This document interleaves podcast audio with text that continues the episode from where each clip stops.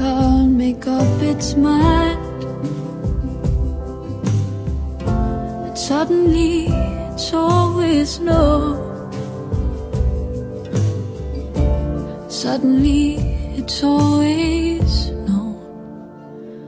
And if I could reach the northern lights. Hello，大家晚上好，今天是四月二十四日，星期日，啊，我们现在是晚上的九点五十九分，马上十点了，我们现在来录节目了，因为已经连续录了三期话题了，那么我们今天呢，就来给大家录一期推剧。最近我们看了一些什么剧？这些剧还是可以看看的，我们就想跟大家聊一聊。呃，希望就是说，尤其是现在被封在家里的各地朋友们，能够有一个追剧的这么一个清单啊，然后看一些能够让你们有启发的，或者说能够让你们快乐的，甚至于只是帅哥美女。我们就是演狗，也是很开心的一件事情，对不对？对，各取所需吧。那我们只有三个人，所以我们看的剧也是有限的。我们大概拼凑了一下，估计将近也有将近十部剧这么多。那相信总会总有一款适合你们，对吧？那我们就现在就开始，废话不多说啊，我们就开始推剧。早上你先来。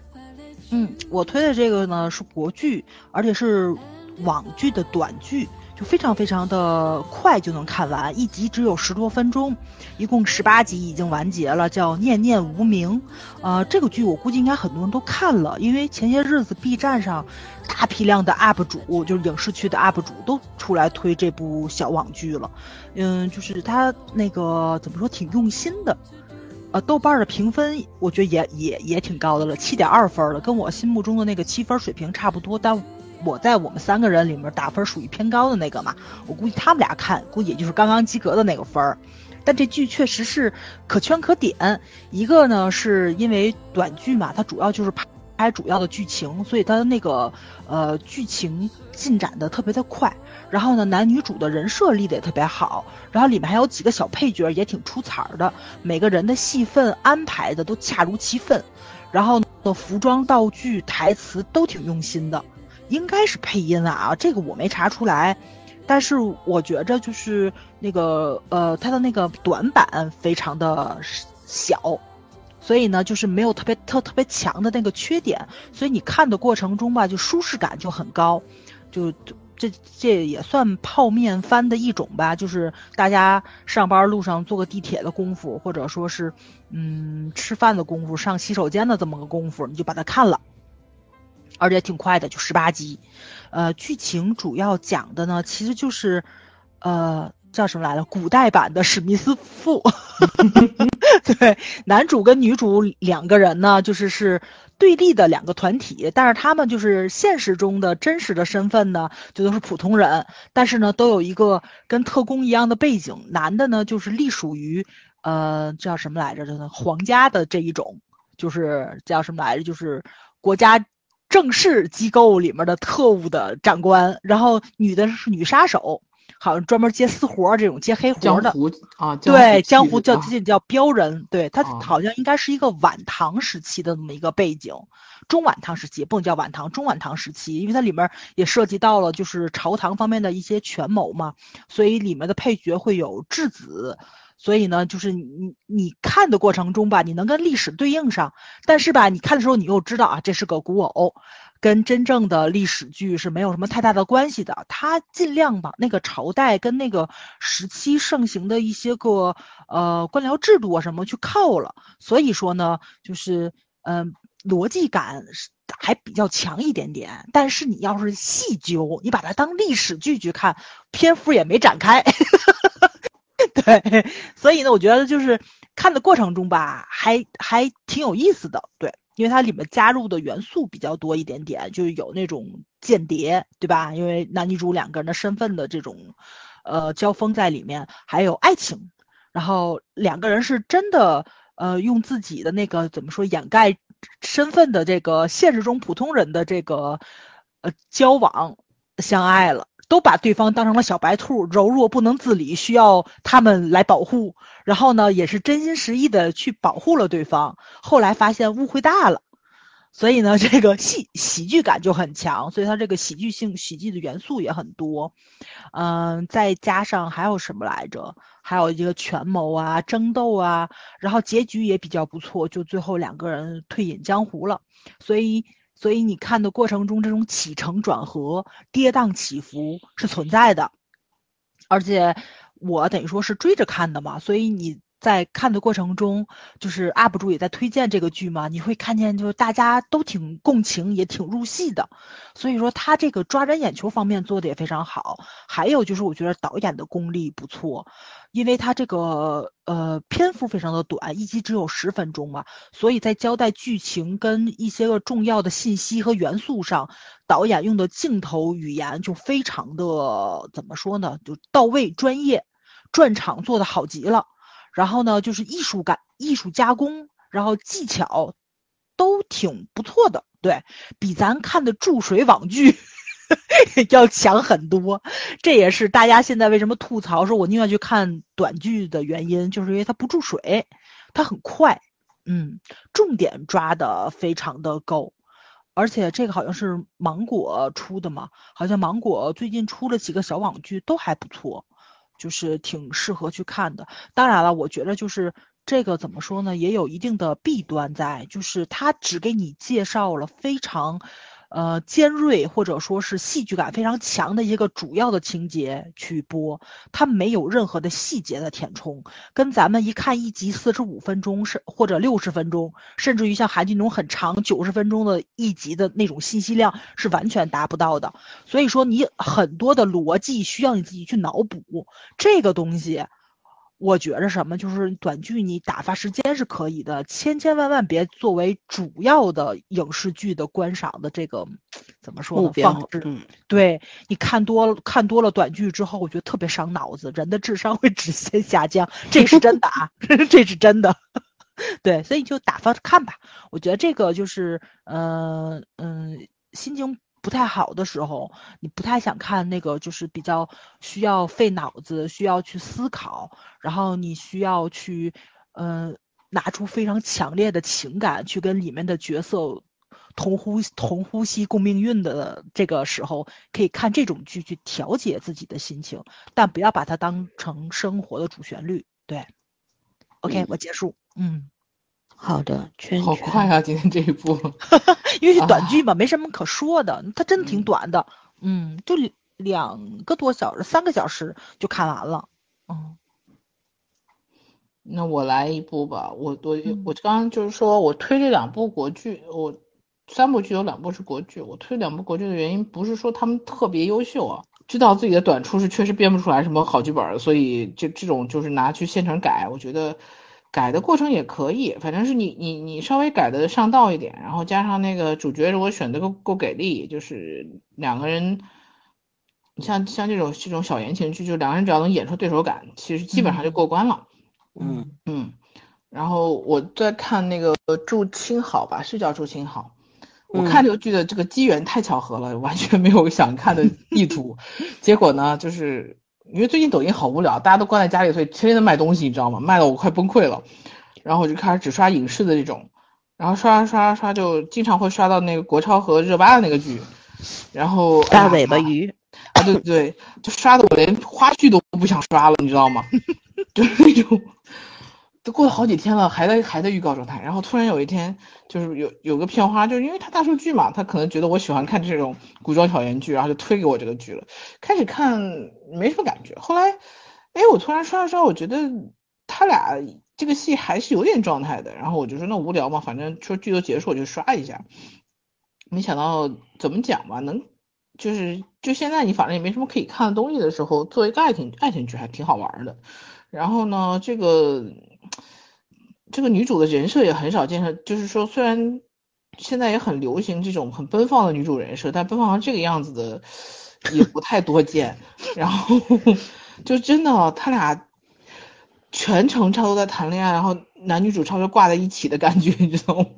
我就觉得这个戏拍的时候也挺难拍的，就是很怕他们真的产生什么真实的感情出来。，我只是觉得那个距离完全超过了人类正常视线的范围。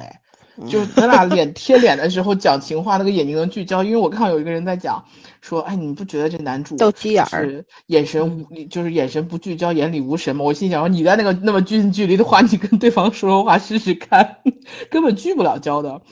然后就就反正觉得。怎么讲？我我不是很喜欢袁冰妍，但是我觉得她演技还是有一点的，就是说起码这种戏没有什么问题。嗯，这种戏也不需要什么演技。不，这种戏你你比较一下，你就知道还是需要演技的，得看谁演了。嗯，就他俩还有点感觉吧，我觉得能看下去，真的可以比大尾巴鱼比大尾巴鱼强多了。嗯，郑业成这俩真的让我起码打戏是好看的，对吧？对对对，打戏也很好看，然后有一些就是桥段吧，不是那么，不是那么就是传统。你看，起码这个剧里面，呃，没有搞男女主有很多情敌啊，或者是那种就是说就是怎么讲，就以前很喜欢搞出来一些乱乱七八糟的误会什么的，其实就是一些政治上的东西，然后需要女主和亲啊什么的，不存在就是两个人单纯是因为感情出现了这个第竞争三者竞争对手啊或者什么对对对，我觉得这个这这些东西还挺干干净净、清清楚楚的，我还觉得挺好看的。另外就是这个剧组真的挺穷的，我真的觉得男主的衣服经常不合适，帽子也不合适，然后女主的化的妆头碎头发太多了。作为一个古装剧，它不够唯美，但是还好，就是我们男主的身手，然后这个成功的这个这个这个把这个缺点给给盖下去了。然后另外就是他和女主俩人恋爱戏谈的不错，我觉得现代戏如果他俩有有机会合作的话，也可以合作一下，还是有感觉的。嗯，就是怎么讲呢？就就也算是古装剧的套路吧，古装剧的套路，但是算是一个近期套路套的还不错的。然后加上剧也已经结束了。嗯，爱而且短长播二二二十多集集嘛，哎二十二集，对，我看了几集轻，松，对，很嗯轻松，就是没什么剧看，可以看看着玩儿。嗯，算是近期的爱情古装剧里，我觉得挺好看的。我看他们俩贴在一块儿的时候，我就就在想，古人这么奔放的吗？他俩不是贴在一块儿，他俩是每一集都贴在一块儿。对 呀、我这么奔放的吗？动不动就啃上了对、啊，动不动就搂在一块儿。我那天在想，嗯有匪全集就发生了一次、两次的事情，他们俩每一集发生不下十次。我看了点儿 cut 嘛，我不知道啊，因为我本身对郑业成都有滤镜，我都觉得他现在有点油腻了。我不知道是不是我自己的问题啊、但是我真的就觉得他真的不能再拍这种剧了，大哥，你这不能找点正常的角色吗？你真有点油腻了啊！这些可能层次也真源不好其实之之前那个讲那个贩毒的那个剧多好呀，啊，对对对吧玫瑰行者，嗯，他不要再拍古装啦，就是对吧？就一直重复自己的套路都看他身，手好吧，然后我那个报价又比较合适，所以就就就就找他就是长期复制同样的角色，人是会油掉的。他自己都演油掉了，你别说别的嗯了。就他经常有有时候一个转头，一个一个眼神就跟上一部戏串了。对对啊，复制粘贴嘛，这是对演员很有伤害的，灵气都给弄完了，嗯，对吧？消耗自己。哎呀，他其实上次演那个《玫瑰行者》的那个现代剧，啊，那个里面还是多好，对对？不嗯不是是没演技的，长得又好，没有好戏，没有好剧本。挺可惜的。嗯，哎呀，好了，我也结束了。行吧，那我讲讲杨洋的剧。呃，嗯《特战荣耀》，我期待了好久的一部剧啊，但是说实话，我不失望。这个剧一前三集我觉得有点儿，因为这个网文我是属于看不下去的类型，就是冯武妖姬写的嘛。大家看过《战狼一》，那一就会知道，就这风格其实差不多。我在很年轻的时候看过冯武妖姬的一部小说，叫《弹痕》。天哪，那个时候就因为大家老听众知道，我们家也是军人世家，但是我从来不知道中国有第六部队。我现在是有了，对吧？战略支当年是。真没有。那时候真没有，那时候我还我 我嗯应该那时候还在上学吧，上大学啊，我忘了具体年份啊。但是那时候就那小说吧，就很扯，但是你看的也热血沸腾的，你知道那种感觉吗？就是就你知道特别假，但是你看的也挺嗨，就那种感觉。但是是不不会再去看第二次的那种小说。嗯然后后来第二部就看不下去了，当时还有一部呃还有一部叫《鬼刺》嘛，再后来就是看《战狼一》的时候，就是看到那个编剧表里边有他，我心想就怪难怪啊！你知道看《战狼一》，我爸没有看过电影嘛，就有一天嗯在家里的电视盒上面只看到了，他就无意中，因为他是当兵的嘛，他肯定喜欢军旅剧、军呃这种战争片或者说军旅电影，他就打开看了，然后他他就跟我说，这个编剧是不是写网文的？我说你怎么知道？他说这个味道不对呀、他说嗯 你看连我老老爹都知道这个啊，所以《风舞妖姬》就是这样的一个作者，特别飞。但是呢，会有很多人喜欢他。据说他自己也是当过兵的，所以呢，他对这些军事方面他是有一定的这个积累的。他写这一方面的时候，他会夸张，但是他不会写的，他会写的很飘，但是不会说真的真正的脱离实际，他只会是会在实际上面翻无数倍这种感觉，你知道吗？而不是那些凭空想象的那些作者写出来的东西。所以你你你不能说他写的假，你只能说他写的夸张。是这样这样的，然后因为这个特战人的小说，我我是没看下去，我大概看了三章，我实在受不了了。小说里边的燕破月就是从小到大被他爸爸就是老侦察兵嘛，然后身边一群全是那种打过越战啊啥的那种老侦察兵，特别牛逼，上过战场的人啊，然后都成为了燕破月的师傅。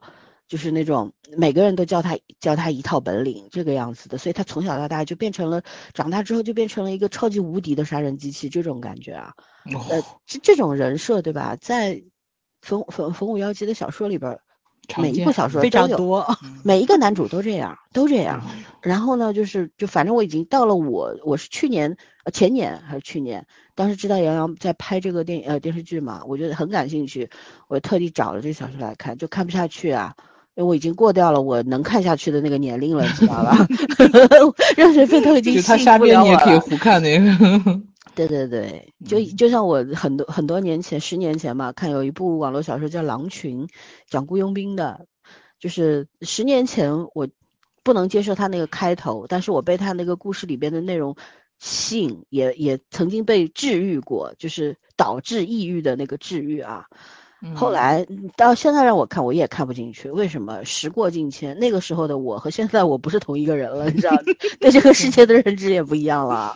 好，反正总之这个小说我看不下去。后来我知道看了一些他们的杀青的视频啊什么的，我知道改了，因为小说里他是陆军嘛，然后改到剧本之后是变成了武警，边防武警，等于说是，嗯，武警的这个特种部队在里边。那我觉得这样的改动应该是会好一点的，对。然后后来看了一些片花，杨洋也好，呃，蒋璐霞也好，是在蒋璐霞对吧？嗯嗯，他们都很拼嘛，然后在里边是播放出来的片段也是蛮吸引我的，所以我现在一直在追更追追平了，其实就是他播一集我看一集，除了前三集我实在受不了之外，后面我觉得挺好看的。为什么好看呢？是因为他一直打打打打打，就一直在打，你知道吗？甚至有几集就是一直都是，就感觉我因为我也打游戏嘛，吃鸡嘛，对吧？就感觉自己回到了游戏那个世界里边那种感觉。他所有的设定基本上跟那个游戏非常贴近的。嗯呃，以其实这个剧本已经有一些一一些部分已经无限夸张了特种兵的这个功能，感觉你就天神掉下来那种感觉。但是这个剧组好在哪儿？他编剧、导演包括制作团队，好像很多人是真的当过兵的人，所以呢，他在武器装备等等方面，他是尽量贴近现实的。也有一些 B 站有一些 UP 主，嗯呃，军事频道的 UP 主，他有每一期都会解读嘛，大家有兴趣去可以看一下，他们对这个里边特种兵也好，普通部队也好，侦察部队也好，使用的武器弹药、一些装备都有详细的解读。我觉得这方面剧组做的是很到位的。然后呢，据说原先拍了感情戏，因为小说里面也是有感情戏的，说是拍的时候也拍了感情戏，因为这个电呃这个剧整整拍了一年，辗转了很多地方，而且很多的场面都是实拍，没有什么绿幕，没有替身，全都是演员自己上的。嗯，敬业方面绝对是一百分，这个不用讲了。我觉得如果以后所有的演员都能照这个敬业的水准来的话，那呃流量嘛就没有生存生存之路了，你知道吗？嗯大家不能浑水摸鱼。然后呢，呃，我觉得各方面它的就是等于说硬件方面是没有任何问题的做的。其实出问题它出在这个剧本上面，就是飘，有点飘。但是越往后看吧，就是我越能够接受，是因为嗯，打得很真实。不管你是在这个泥潭里面、深山里面、丛林里面等等，所有的训练场面都非常的逼真。啊，吃蜈蚣、吃毒蛇啥啥的，全都是真上啊！蜈蚣就穿在那树枝上面，就这么火上烤一烤，三个演员就真吃呀！吃完之后舌头都麻掉了，是这样的。哦，你想象一下，杨洋吃蜈蚣，嗯，还是很帅。对，然后还有吃那什么，还有很多那种什么那个蚂蟥，什么是真的钉在身上，就真的是在原始森林里边拍的，去了云南，去了很多地方。吃了很多的苦，然后他们受了非常多的伤。蒋璐霞是五英级运动员，嗯呃，很厉害，很厉害的。当时我看了一个花絮，他是有一个跟跟一些外国的就群演在一块儿嘛，然后三个外国的群演拿着那个瓶盖列成一列，说让蒋璐霞踢一脚，看看能不能一脚把三个瓶盖踢开。人家一下就做到了，然后这三个外国人都惊了，说这是中国的女演员吗？太强了吧！踢瓶盖这个老外不特别觉得这个就很高级吗？然后其实咱们这儿好多的武打明星都能做，对，关键是他了。他一他就现场的呀，没有练呀，上起来就直接一脚踢了三个嘛，这很强的好吧？对，是很强。然后我去看了一些蒋璐霞就是在剧中展示的，比方说战术跑位啊，呃，武器弹药的使用啊等等啊，我觉得真的，嗯，比。不能说比军人更像军人，而是真的就是一个军人的样子。军人，他不愧是拍过红海的人。嗯嗯，真的在当时在沙漠里边待了一年，那也是一年呐。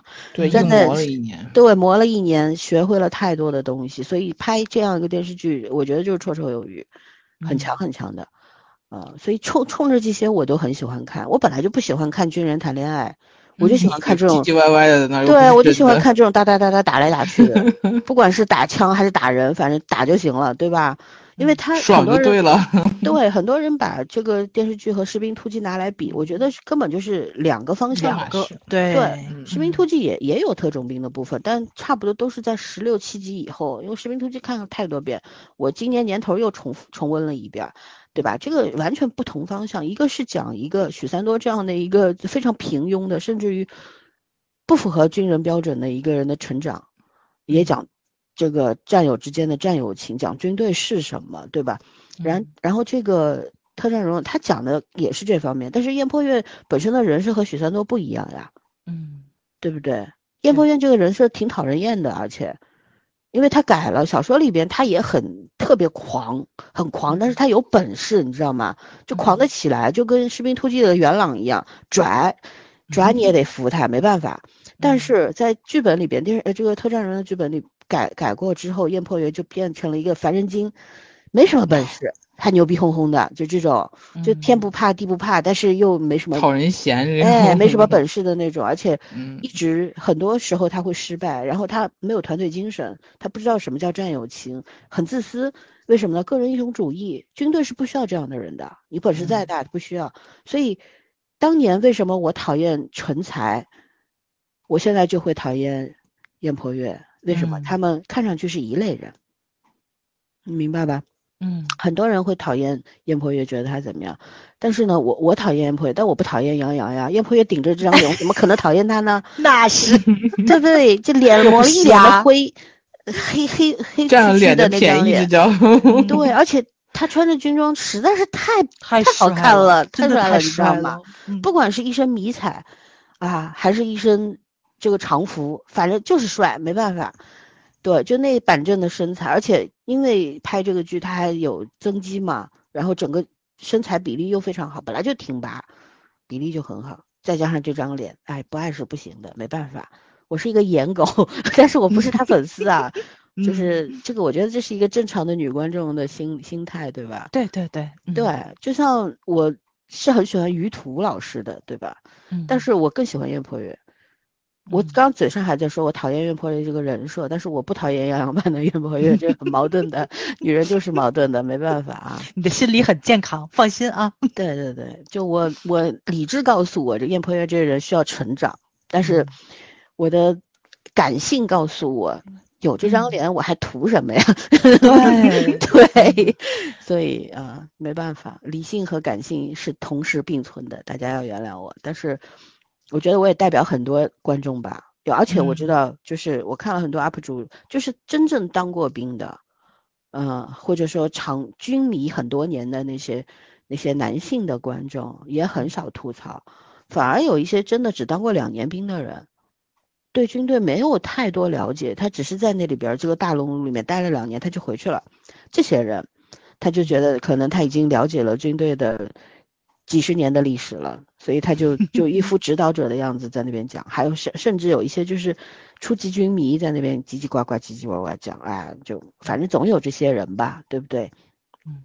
而且我现在觉得什么都懂的人，对我关于燕破月的这个成长，我其实蛮还是可以接受的，因为我都能接受许三多，我为什么不能接受燕破月？嗯是的，是的，对不对？他是狂拽，对不对？而且需要成长，可是他本身实力是很强的呀，嗯，是有怎么也比成才强。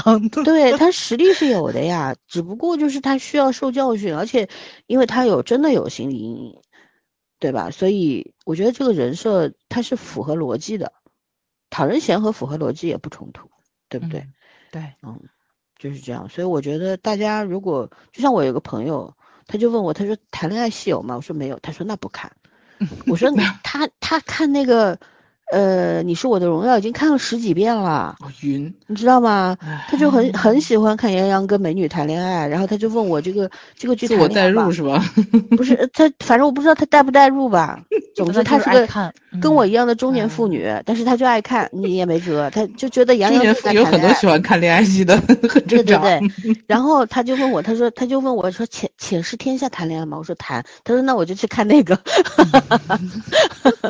赵露逗思是我的雷区，现在我我看了，其实《且且是天下》的杨洋也不错啊。还有就是我想提一下杨洋的演技，我我一直说杨洋没什么演技，就是因为他的脸，我一直原谅他也没有演技这件事情。但我他进步了，半而已。对，我承认他很嗯努力、很认真，他想要抓住每一个角色，但是有没有天赋这件事情也不是他能决定的，对不对？强求不来 这个啊，东西。可是他的努力是看得嗯见的，就是他的演技是有进步的。尤其燕破月这个角色，很多时候他可能在情绪爆发那一块儿，他没有很好的掌控那个尺度，有的时候嗯。会过，而且嗯。过得比较频繁。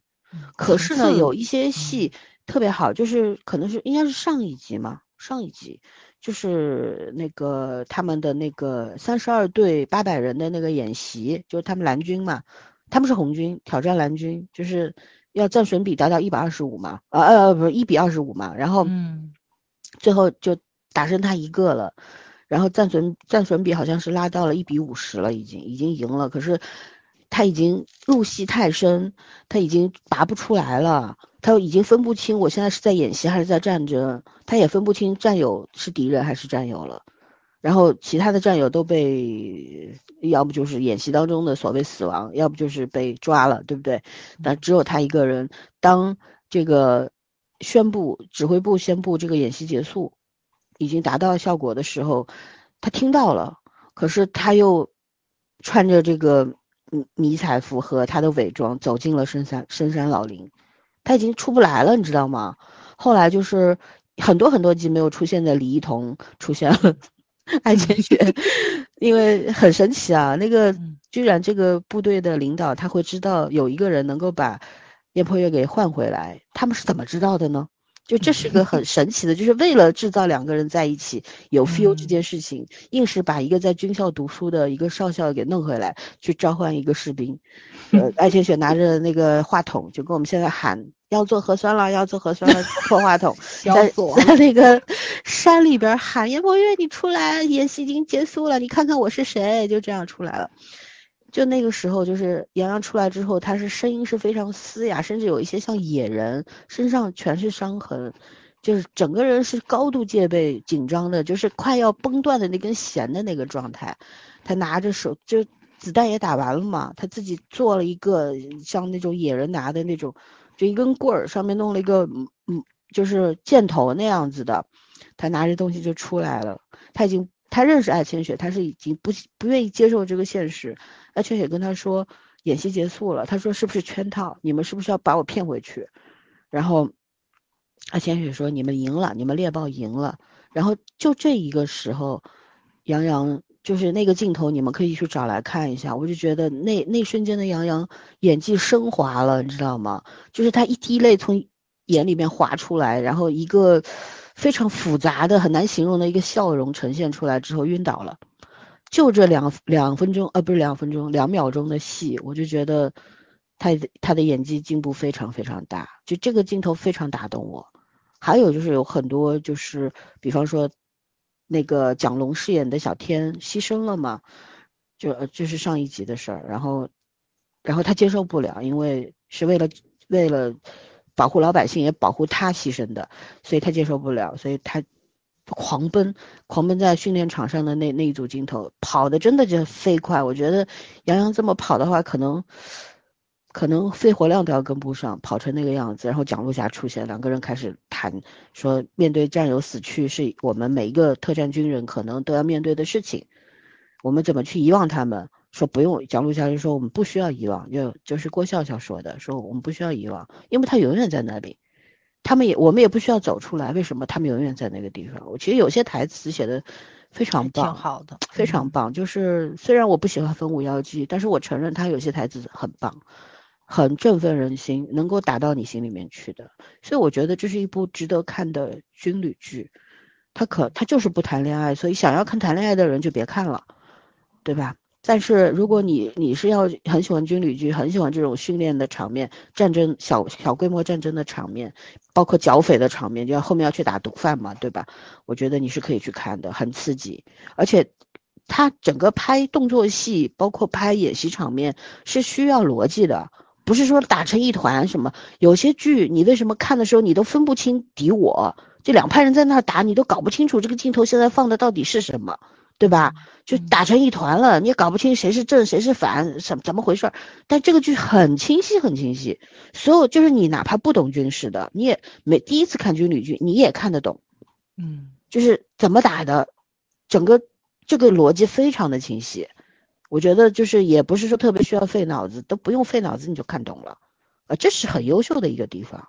嗯，对，导演的调度好，嗯，很好，剧本的思路非常清晰的，演员也到位了啊。我觉得军旅剧要什么演技呀，对吧？而且里边就够了，里边的猛汉太多了，我也很喜欢。就是那个他们那个燕破月，然后呃小小天，还有就是那个叫啥来，肖云杰，不是破云嗯破云天组合嘛，一家三口嘛，这三个人都很有意思。蒋龙我们看过他很多剧了，而且他跟杨洋也是二次合作了嘛，之前《全职高手》合作过一次，对吧？嗯。然后这次加入的这个就是演肖云杰的这个，也是应该是个星二代吧？我好喜欢这种款，你知道吧？很壮。又高又壮，然后一脸的邪气，但是他又是个军人，就这种人，就是其实这种形象在中国，在我们现在国内内娱啊，很少很少的这种人，很有实力，演技也很好，而且我在他身上时常能看出那种，就是差不多上个世纪或者那种美国大兵的那种感觉。我觉得这个演员有自己，哎，有自己的那种琢磨，但是他又很洋气，他不是我们自解放军。解放军就是很很惯常的那种，我觉得这个演员可能看这种战争片，看美国大兵看的挺多的，甚至于他身上还有一种那种什么意大利军人、法国军人的那种味道，很深。但是他也有中国军人的味道，我觉得这个演员很强。所以当我每次看到肖云杰和看到这郭笑笑的时候，我就觉得杨洋已经不重要了。对，还有就是真的这里面有太多。帅，每一个都很帅的时候，你就没有选一个人帅了。对对，然后这个特他们猎豹这个特种部队里边，每一个兵都很有自己的个性，啊，也有很有催人催催人泪下的过往，还有他们自己坚持的东西。其实他也拍出了中国军人的军魂，啊，然后里边有很多呃拽酷的镜头，比方说三十二人的这个特特特战部队。进入演习场合，两边全都是蓝军的人，就是普通的侦察兵部队、重装部队啊。然后他们三十二个人进来，我那天我还发了一个视频给崽儿看的，我说这一段拍的确实牛，啊，确实很牛。所以呢，啊，我就觉得挺挺符合现代的这个军旅剧爱好者的这个观赏的要求的，对，啊。反正大家有兴趣就去看看吧，我讲的很多很多了。对，嗯，它有很多个让你去看的理由，但是你可能要忍前三集，就是这样自。己看也可以吗？那不行，你不知道前三集发生了什么呀，哦，还是得看，对吧？嗯，不是，它不是难看，它就是嗯有点浮夸。前三前三集，哦尤其前三集的燕破月听特别讨人烦，你就那种感觉，你知道吗？嗯，他他那个成长的那个路径还是蛮清晰的。嗯嗯 OK，我讲完了，咱继续。嗯，我推一部韩剧叫做《我的名字》，然后呢，我看这部剧啊，也是有这个脉络的，因为前些日子我不推那个军检察官嘛，哎呀，我特别喜欢安普贤，真的，小哥哥那身材你知道吧，太好了，然后我就开始去考古看他的剧，然后这部片子呢，他在里面演男二号，呃。嗯，也不能叫男二号，但是他的戏份吧不多，但他跟女主是一对儿，所以你不能说他是男主，我觉得属于男二号。在这个戏份上来说的话，这是一部二零二一年十月份上的剧，那还是奈飞出品的，一共只有八集，每集五十分钟，就不长，也挺短的。然后讲的内容嘛，就其实就是讲《无间道》。就是讲《无间道》的故事，但是他把《无间道》里面双男主的戏份都放在了女主一个人身上，所以他的身世可能是这部剧最主要的一个核心。嗯、所以为什么叫我的名字呢？就因为女主里面有三个名字，她的爸爸是一位卧底，她的爸爸是一位卧底，然后呢，就是男主其实是黑帮的老大，但他呢做的那个事儿吧，就是嗯贩毒。而且可能是韩国最大的一个毒贩，咱也知道贩毒来钱特别快嘛，所以说呢，你会看到他虽然是一个毒贩，他是但是他是生活在两个极端上的，一个极端是特别特别有钱，就是可能是韩国最好的楼、最好的夜总会或者怎么样的，但是呢，他手底下的小弟呢，又又在，呃非常非常差的那些个地方，然后呢又要打黑拳。所以呢，他就是那个从环境上、这种地理上、这种视觉的冲击上，就会告诉你，就是一个是金钱的光鲜亮丽，一个是暴力的那种，怎么说呢，就是那种纯男性荷尔蒙的这种争斗的东西。所以女主作为一个女性，在这样一个非常暴力的片子里面，她的那个标签就特别特别的明显。然后她自己要去查她父亲死了的这件事情，她爸爸等于说呢是在她的。在他的印象里，他的他的爸爸是黑帮的二把手，然后呢，在他生日那天，他爸爸回来了，死在他的面前，然后他就一直想知道是谁杀了他爸爸，去报警，但是警察呢，就是觉得一个黑帮死了这个事儿呢，就好像没有很好的去对嗯就不重要，就把这个事儿就掩盖掉了。他求助无门，他就去找了黑帮老大。黑帮老大说：“我给你一条路，那就是说。”从我们帮派小弟做起来，都要去那个拳馆里面打黑拳。他是从底层他往上爬，然后呢，他在这个拳馆里面第一次打了第一名，就把所有的男男生全干趴下了之后，然后呢，向这个大叔证明了自己的这个价值。大叔给他走了一条路，就是让他去做警察，他就有了第二个名字，就等于说他第一个名字叫做我查一查，他第一个名字叫尹志友。然后呢，还有这第二个片子是不是也是年初没多长时间的一个片子？啊？什么？这个电视剧是不是也没多长时间拍出来？去年，去年十月份吧。啊，那我看过介绍，我没看过片子。嗯，然后有第二名字叫做吴慧进，他就作为了一个警察进入了警察的内部，然后就要去给这个大叔，就这个黑帮大叔提供一些个信息嘛，因为他作为缉毒组最主要的一个目标，然后呢，男二号他们这整一整个警察组就是以抓他为这个怎么说为为为目标的工，作是吧？对，嗯主要工作就是抓他。然后这个女主进了这个组之后，她是奔着组长来的，因为当年那个他爸爸死了的时候呢，他在那个猫眼儿里面看到过一个人来敲门，就是这个组长，他就一直觉得是组长杀了他的爸爸，其实不是，他。这个组长是他爸爸的联系人，他在杀这个组长的过程中的时候知道了他的第三个名字叫做宋之友，对，还好不要送滞销。片子我怎么我觉得我看过呀？去年你应该看，我当10月份宣传的还蛮那个什么的。我可能没看完，但我你一说，我觉得好熟悉啊！好熟悉开头我就觉得很对熟悉。嗯，是的，然后这个，所以呢，就是他这从头到尾就都是在讲这个叫怎么来说，就这个呃复仇这么一个故事。就咱看了超级超级多韩国这种讲复仇，然后讲黑帮争斗啊，什么呃嗯、怎么说官商勾结啊，什么乱乱七八糟的这个这个片子其实就特别简单，就是在讲无间道，就是在讲复仇这么一件事情。所以它旁枝末节的东西并不多，你就是看到极致的暴力跟极致的恶在一起，然后人和人之间的情感纠葛呢也挺多的，因为女女主是韩素汐演的嘛，咱知道她 CP 感超级强，然后你就就我就特别纳闷儿啊，就这么一部怎么说，相对来说是一个比较黑帮的片子，CP 粉儿都能打起来。就有人觉得他跟大叔非常有 CP 感，然后有人觉得他跟那个 CP 粉都是脑子有病啊，。是的，跟警察非常的有哎 CP 感，但是我觉得从头到尾的时候只讲了女主跟男二号的情感，他跟大叔在一起的时候，不是呃爱情，应该是家人，对对对，应该是家人，这只是两个演员非常的有 feel，你知道吗？他们两个人在一起确实是有那种氛围，就是有人就喜欢嗑养成，我也不知道为什么啊，就是就是当年看那个《杀手不太冷》看出毛病来。是的，是的，呃，确实有有那个味道，因为女主就是被男主成就的，她作嗯为一个杀人机器来说，她对男主是全然的信任，可能把他做成了父亲的一个替身是去看的。然后呢，那个安普贤演的男二号作为一个警察，他从头到尾对女主只有怜惜。就我看的过程中，为什么觉得就特别克这一对呢？就是他们的感情其实都是从男二号这边发展起来的。女主从头到尾没想走，没没想走过感情，她就只想复仇。但是是男二号慢慢的唤醒了他作为一个人的基本的情感，就这个东西是非常非常，就是让你震撼的，因为他前面都是在讲暴力，然后再讲血血血腥的东西，然后你看的过程中，你就会觉得人的情感不重要。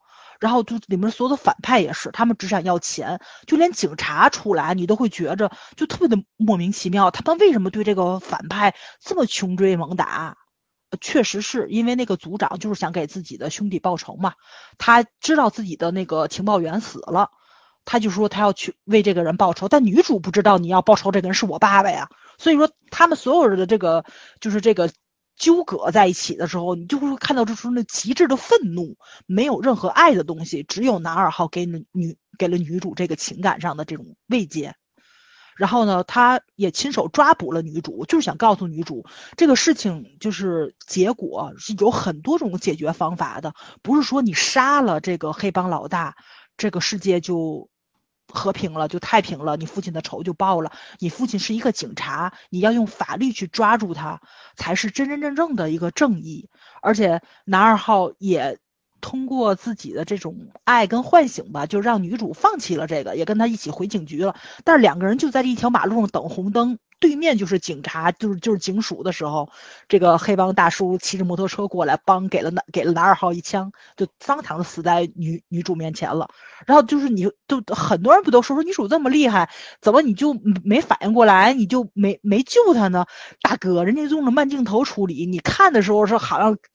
得有三十秒一一分钟，其实可能就光就那么一枪，女主都没反应过来，人人就已经死了，所以他就拿了男二号的枪去杀大叔去了。所以这个结局啊，这个故事啊，你看的过程中就每季都有反转，就是就是那是那种情绪上的让你不舒适，就是咱们以前看，比如说像那个嗯什么出租车司机的那个，就是那谁演的，嗯。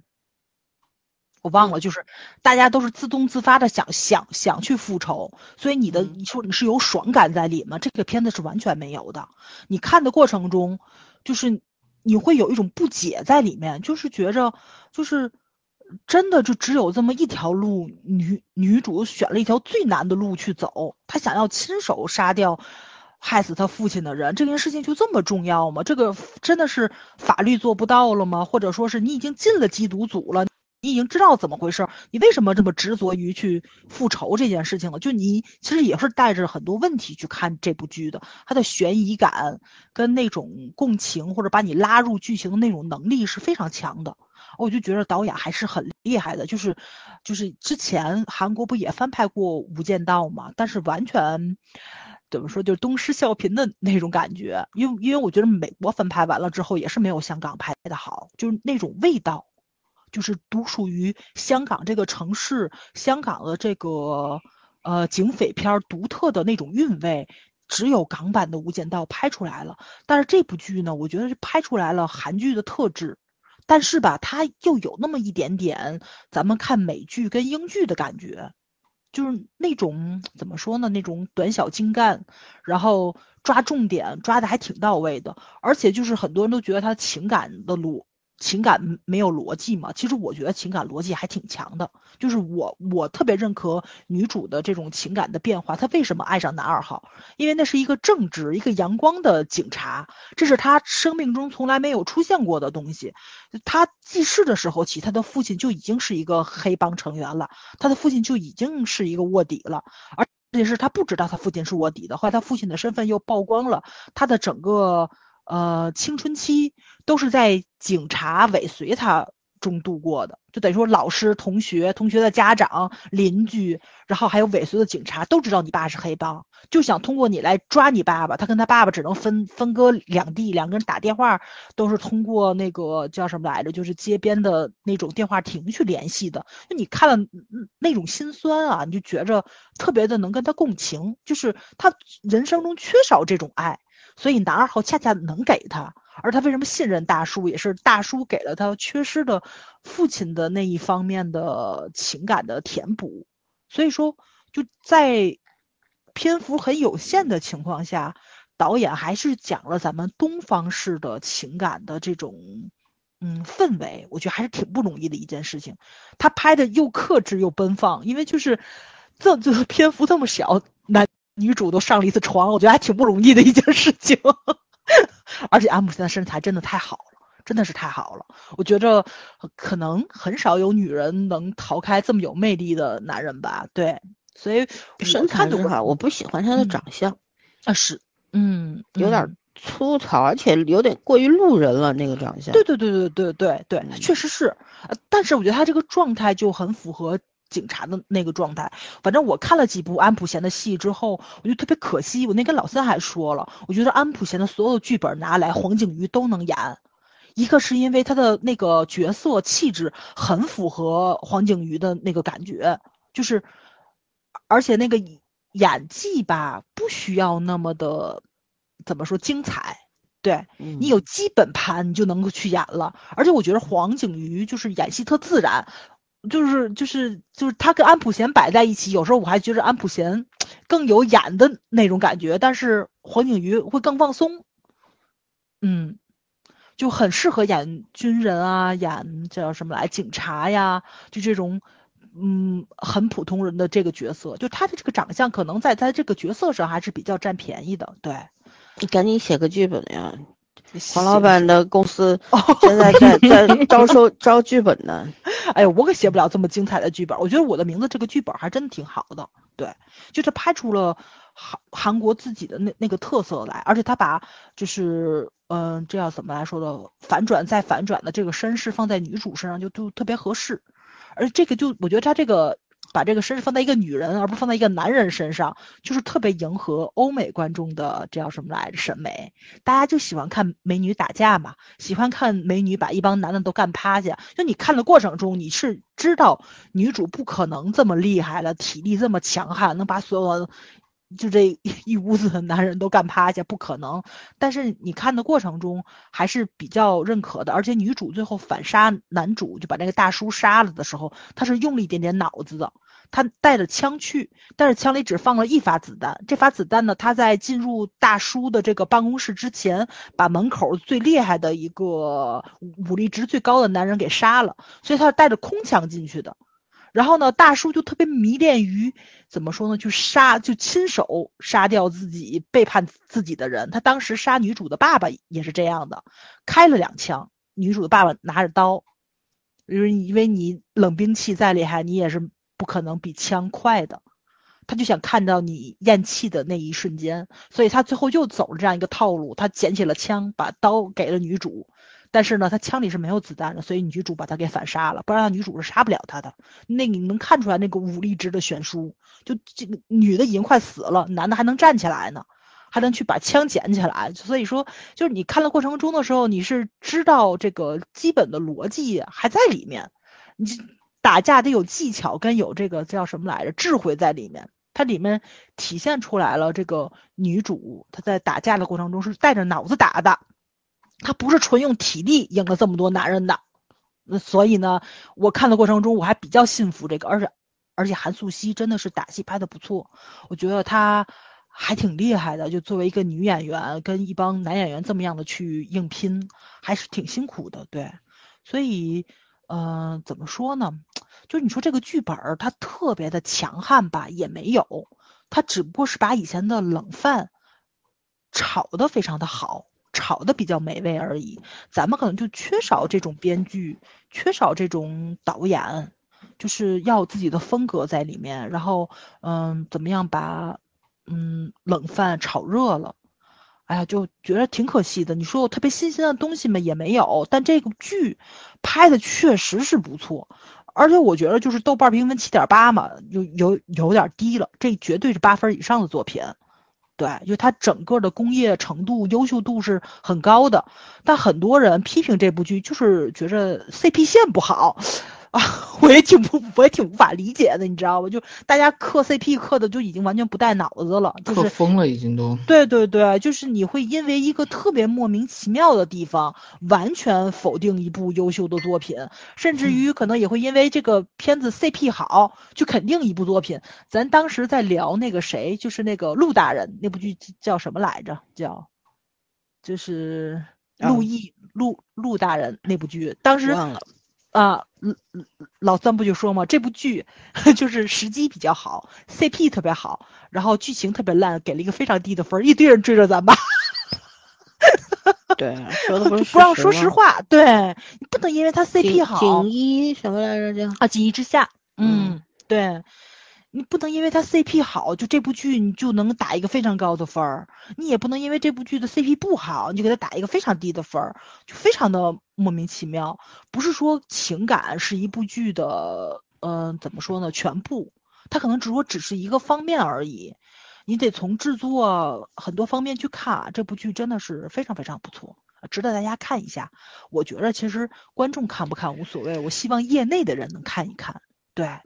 你去你说人家拍的有多么的精妙吗？也没有，我觉得就是很规规矩矩的完成了自己的本职工作了。嗯，发挥了长处，对，发挥了长处，工业程度太强了，这个是对，整个各个部门的流程协作能力，然后共同努努力的方向，人家都找准了之后，就拍了这么一部作品，然后呢，就能得到市面上大多部分的观众的认可。我觉得这就是完成了很好的本职工作了，对，这个是咱值得要去学的。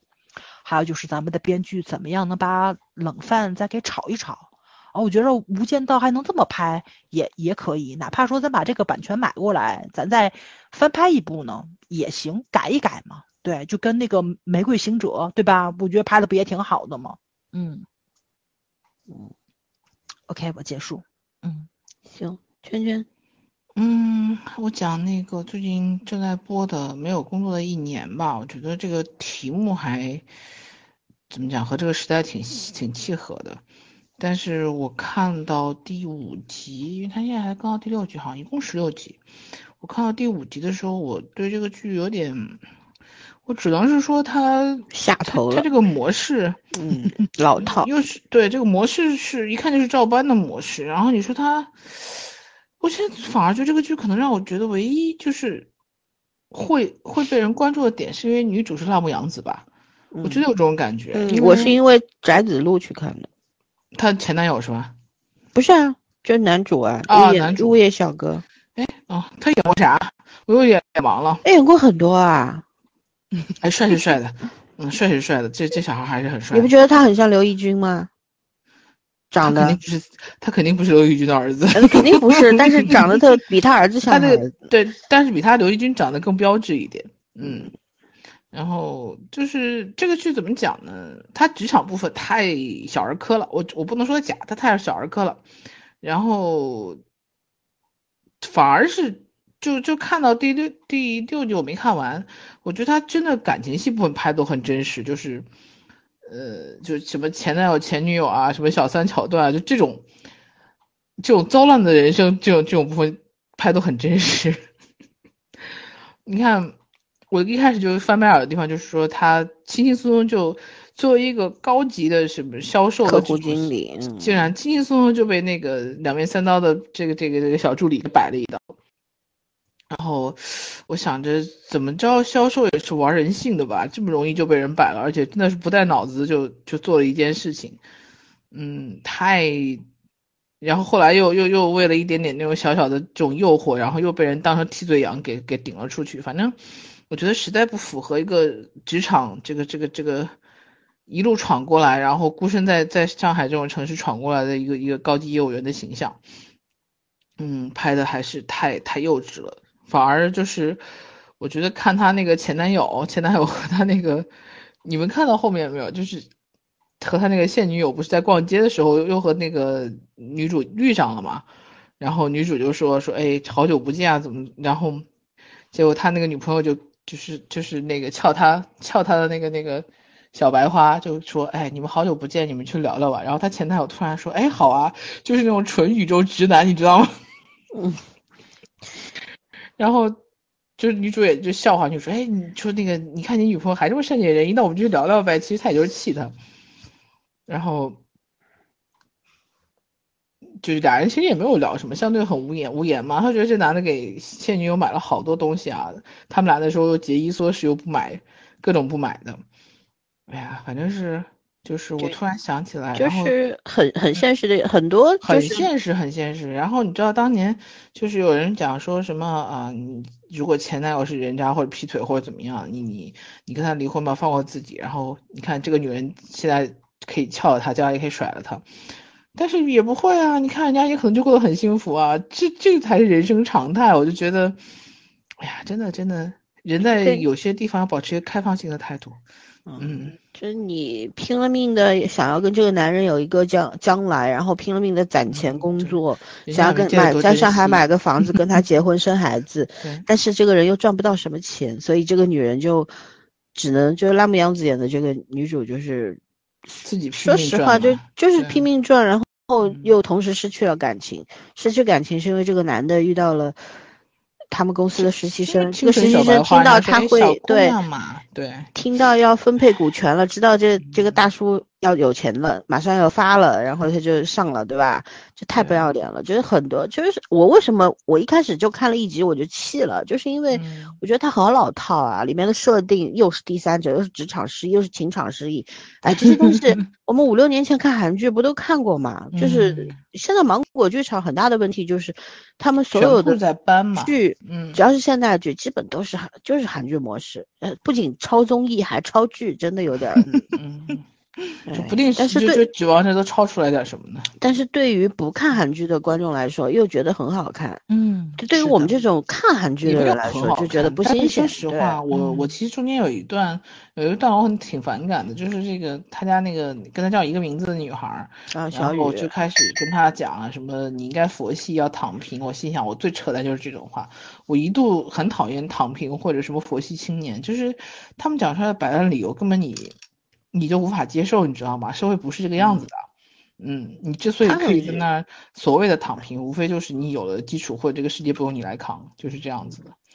我后面看了断断续续看了一些，我是也很讨厌这个万万鹏演的这个女二，等于说是。对啊，就他能够你道德绑架的太凶悍了那种。人家收留了你，然后你把他的 GUCCI 包给卖了八十块钱，嗯，对吧？然后人家投了，看你走投无路，投了五万块钱给你去做短视频，然后你又跟他吵，我就觉得，就为什么有这么讨人厌的人设呢？很不喜欢。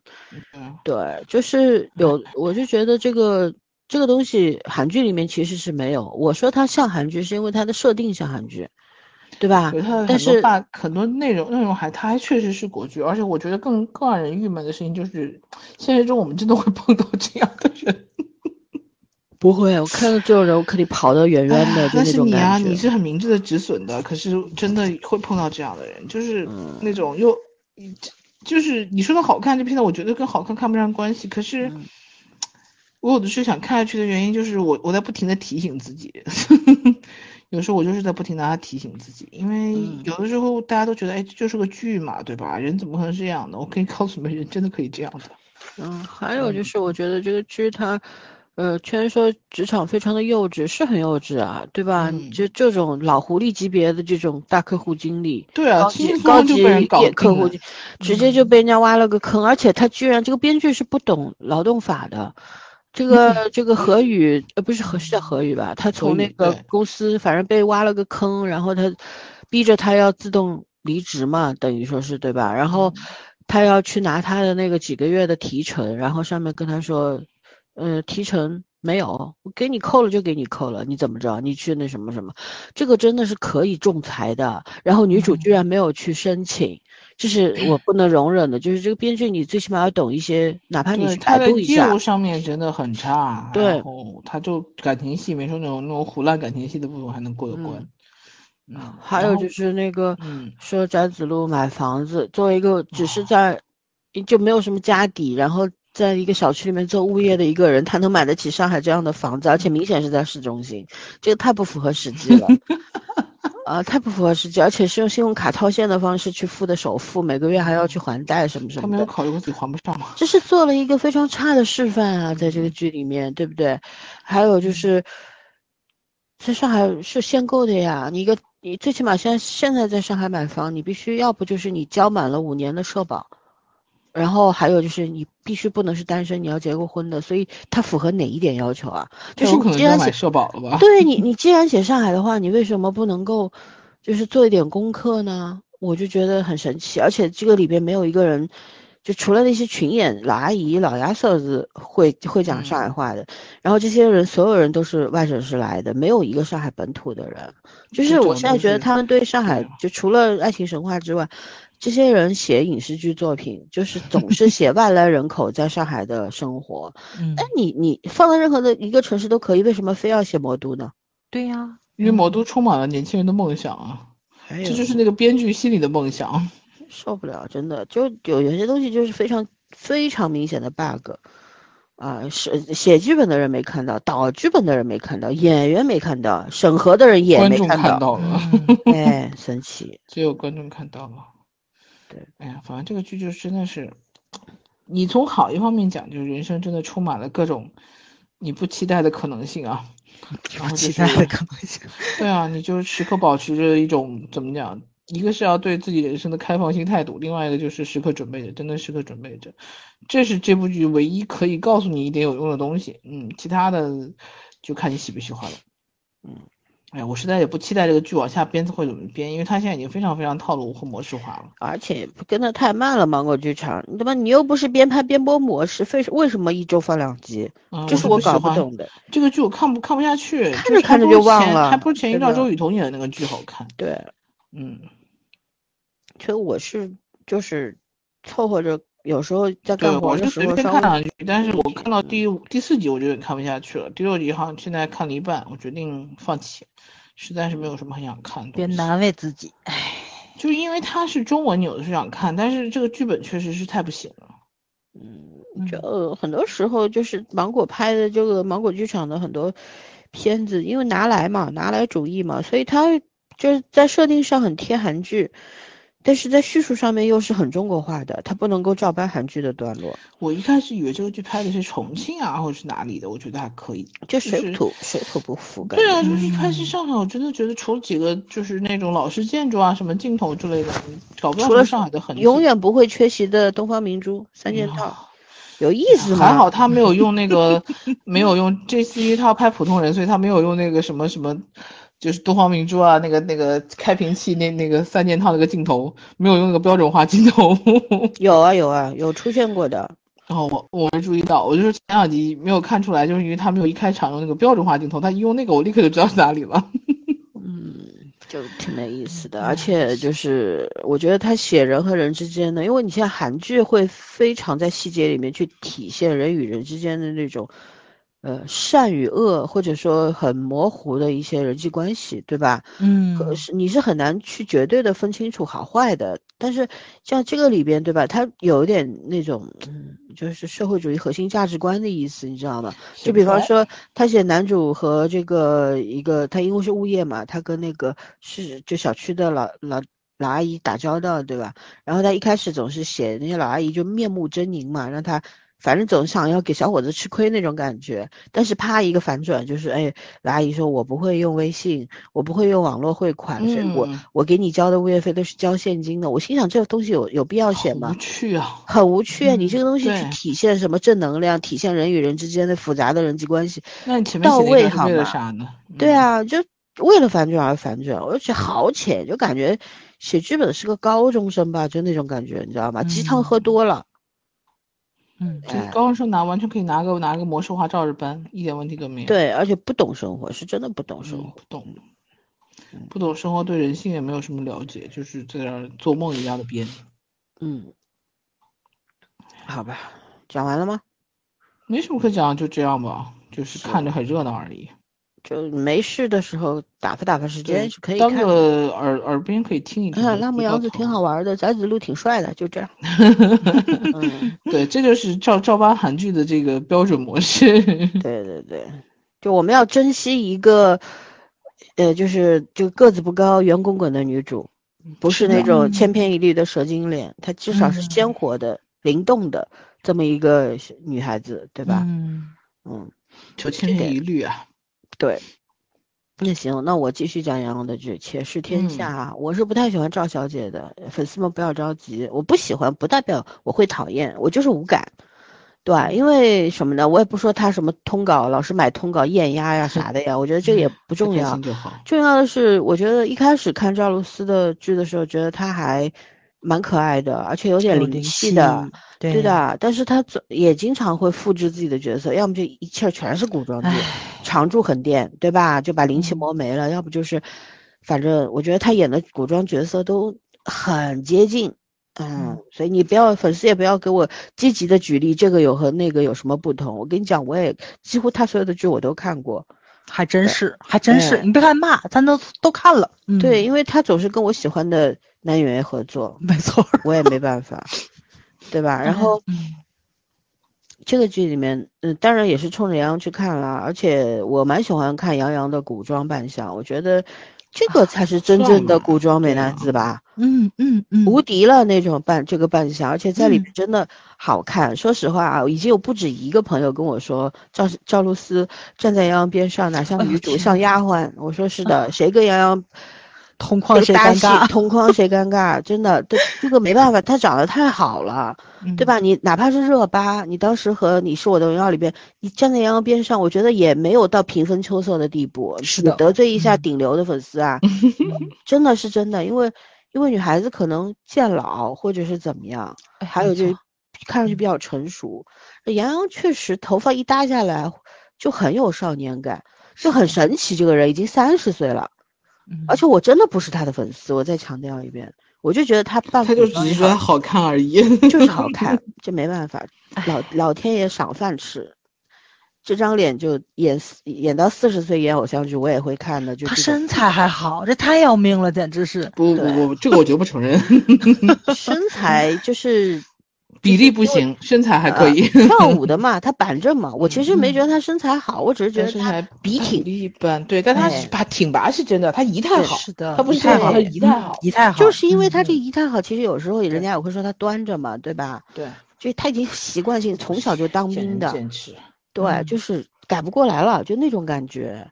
然后他在这个《且试天下》里边，他等于说是，其又是。暗暗中的身份有一明一暗两个身份嘛，明的身份就是某一个，就等于说是一个藩王的儿子，第第二个儿子，对吧？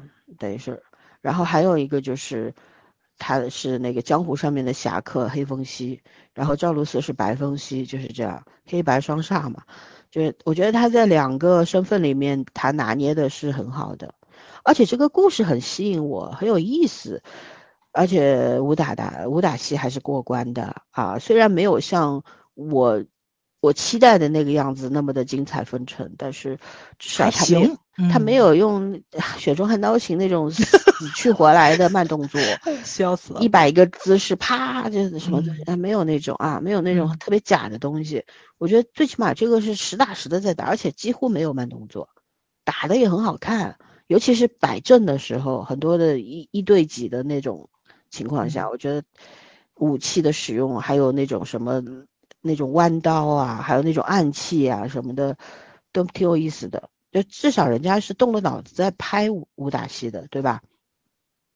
然后就是，我觉得，哎，怎么说，权权谋方面也还过得去，因为他是等于说是帝京有，就这个地方怎么去讲它，就是藩王割据，每个立过功的老臣子，或者说一些开国元勋，每个人都有一块地嘛，在那边做了王王爷，然后上面还有个就像我们的帝都一样那种感觉，然后大家都在争权夺势，是吧？为了一块什么什么令出来搞三搞四的啊。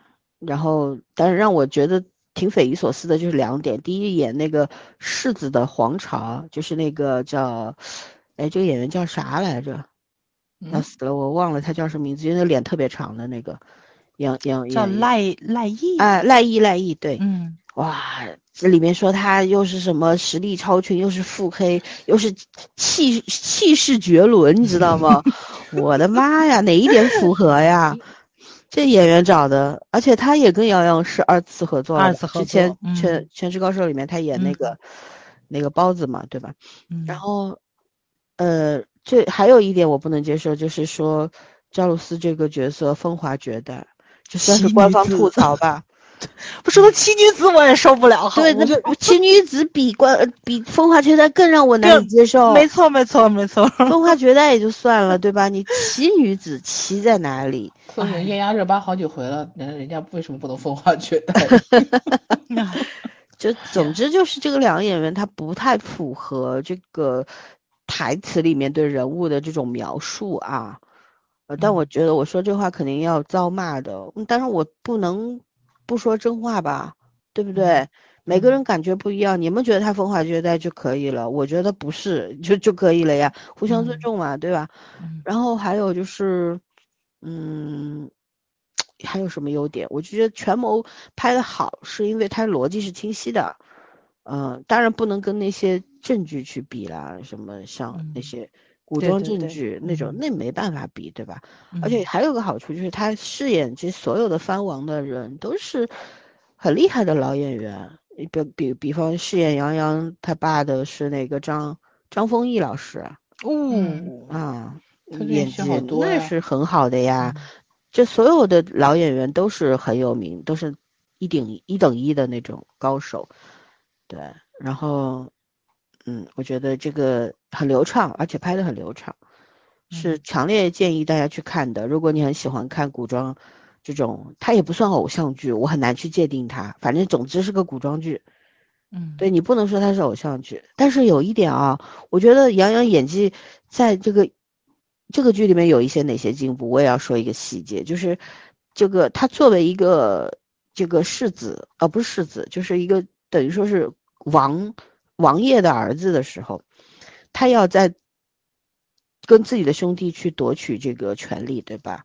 在这个嗯时候，他是一个非常腹黑冷静，他非常符合我以前在某些古装小说里面看到过那种男主的样子，就是很腹黑、很冷静、异常理智，但是又是往那一戳，你能够看到他身上那种非常具体的那种气质。金贵是吧？嗯呃，金贵不只是金贵，还有那种威严，还有他很嗯懂得示弱卖惨，但是你又看到他一转身，或者说他眼神里面飘过的那种狠辣，就是很嗯复杂，他洋洋是表现出来的，这是一点。我觉得他真的很符合就是那种腹黑王爷的形象。对，然后还有就是他演黑风息演这个侠客的时候，他换一个头型嘛，那披肩发，然后梳一个什么高马尾啊，或者刘海搭下来呀、跟他那个嗯在饰演那个呃郡王的时候嗯的那种树冠不一嗯样，对，不一样，而且就是身手，他打戏很好看嘛。嗯因为学舞蹈的打戏能不好看吗？至少是漂亮的，对吧？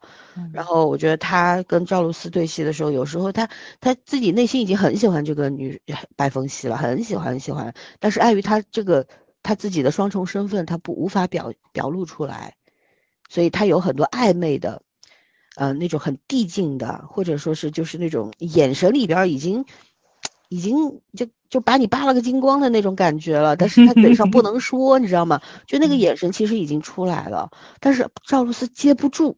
嗯，居然有人接不住杨洋的戏，这件事情很匪夷所思。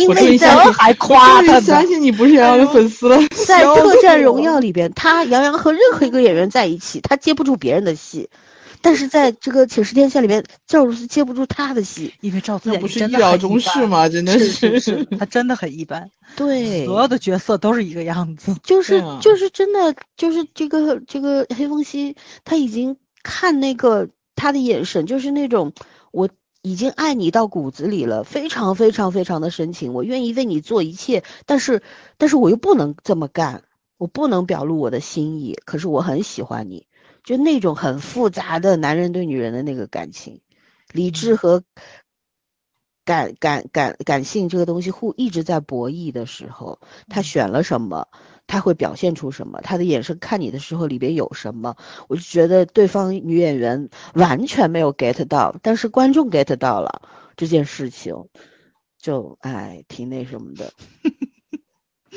所以我觉得杨洋在这两部戏里边是有不同程度的进步的，挺好的，对。而且且《且试天下》确实剧本还不错，挺好看据说小说行吧，因为小说是以前蛮早以前的，所以说写的可能还不怎么样。但是剧本改了以后，因我看了一些书粉写的那个评论，就说剧本改的还是很好的。嗯，他是大 S S 加级的吧？S 那加级杨洋现在要演的的肯定是 S 加级。他是 VIP 的那个代言嘛，然后赵露思是现在是整个腾讯的力捧，所以很正常。对，说是跟赵嗯露思跟腾讯签了很多的剧本嘛，对吧？头号自家人，嗯，行吧，反正也赵赵露思也不讨人厌，就是我觉得我现在不能看她了。这个女孩子给我的感觉就是我脱去一切的标签，我客观的看待她，我觉得就是顶多就是可爱，顶多就是。这个剧的人设完全他接不住，对她这他有演技他都很艰很难，比如他没她演技。做他不嗯是女侠的那个样对子，对，就你们就想一想，那个小黄鸭在演那个叫什么来着？就跟徐凯一块演那个戏的时候，古装扮演那个什么什主神千神。古绝尘，千古绝尘，嗯。对，大家都已经嗯崩溃成什么样子了？其实这一期也差不多，真的。你知道赵对赵露思演这剧的给我感觉跟欧阳娜演这个剧的感觉是一样的，是的就就无法给她当成女侠去对待。弹幕不都在说吗？嗯就这个角色应该谁来演？什么王祖贤呐、然后刘亦菲呀、就你你要是其实我觉得嗯袁冰燕也可以，袁冰妍袁冰妍搞不好也可以。可以，你知道为什么吗？袁冰妍她脸上她身上是有阴气的，对，而且有时候眼神是啊够狠的，她之前和。那个那个嗯叫什么陈什么来陈演的俊？不是不是，上一部就是陈俊吗，不是不是陈俊，哎，那个也是国超他们公司的欢瑞的那个那个男演员我知道那个？男的不叫陈俊，叫陈什么来着？哎呀，忘了。诚毅毅，程毅，啊，陈程毅，是吧？嗯嗯嗯，是诚毅吗？对，诚意诚意确定啊？嗯，确定。你看了，我们连这个名字都记不住，要死快了。然后后哪当时还被 CP 粉就是说，搞得很很热闹是吧？对就很多次那个，嗯，对，然后就是这个袁冰妍她演的那个女将军，其实演的很好的，是身上真的嗯有阴气，而且我觉得她确实，她演技还可以，他演她如果来演白凤熙是拿得住的，刘亦菲可能就年纪太大了嘛，对吧？但嗯是对，没事，揭阳的戏还是可以的。哎呦，他们俩那那三三生三生世世 那个阴影，对吧？算了，你不要还可以。三生三世我 看完了，滚滚我真看完了，嗯只能说大家标准下降了，嗯，对吧？天雷滚滚。啊，反正哎，对，我没看过《三生三世》，不管是影你记得当时看那片花就晚上直接喷喷到崩溃了，不是你是这个样子，你不能看那个，就他那一段是最尴尬的。他 剧还可以，主要不是电视剧还那个不是电视电影还可以。我是在他之前先看了电影版的《何以笙箫默》，我被刺激的已经活不了了你的。要求太低了，你是的就是就等于说你已经有个地下室在这儿了，所以你在看这个《三生三世》地时候觉得下室吗？你的啊地下三层停车场，就是就是哎还行，这片子还不错。后来很多人吐槽是我说你们都没有看过《何以》吗？你们为什么要吐槽《三生三世》？谁会去看何以啊？为什么要看何以啊？哎呀，真的，我跟你说，真的啊，我就我觉得黄晓明，你知道吗？一次次的让我对他改观，不是好的方面的啊，是差的那个 一。次刷新刷新历史最低点是吧？对对对对，嗯，哎，我被笑死。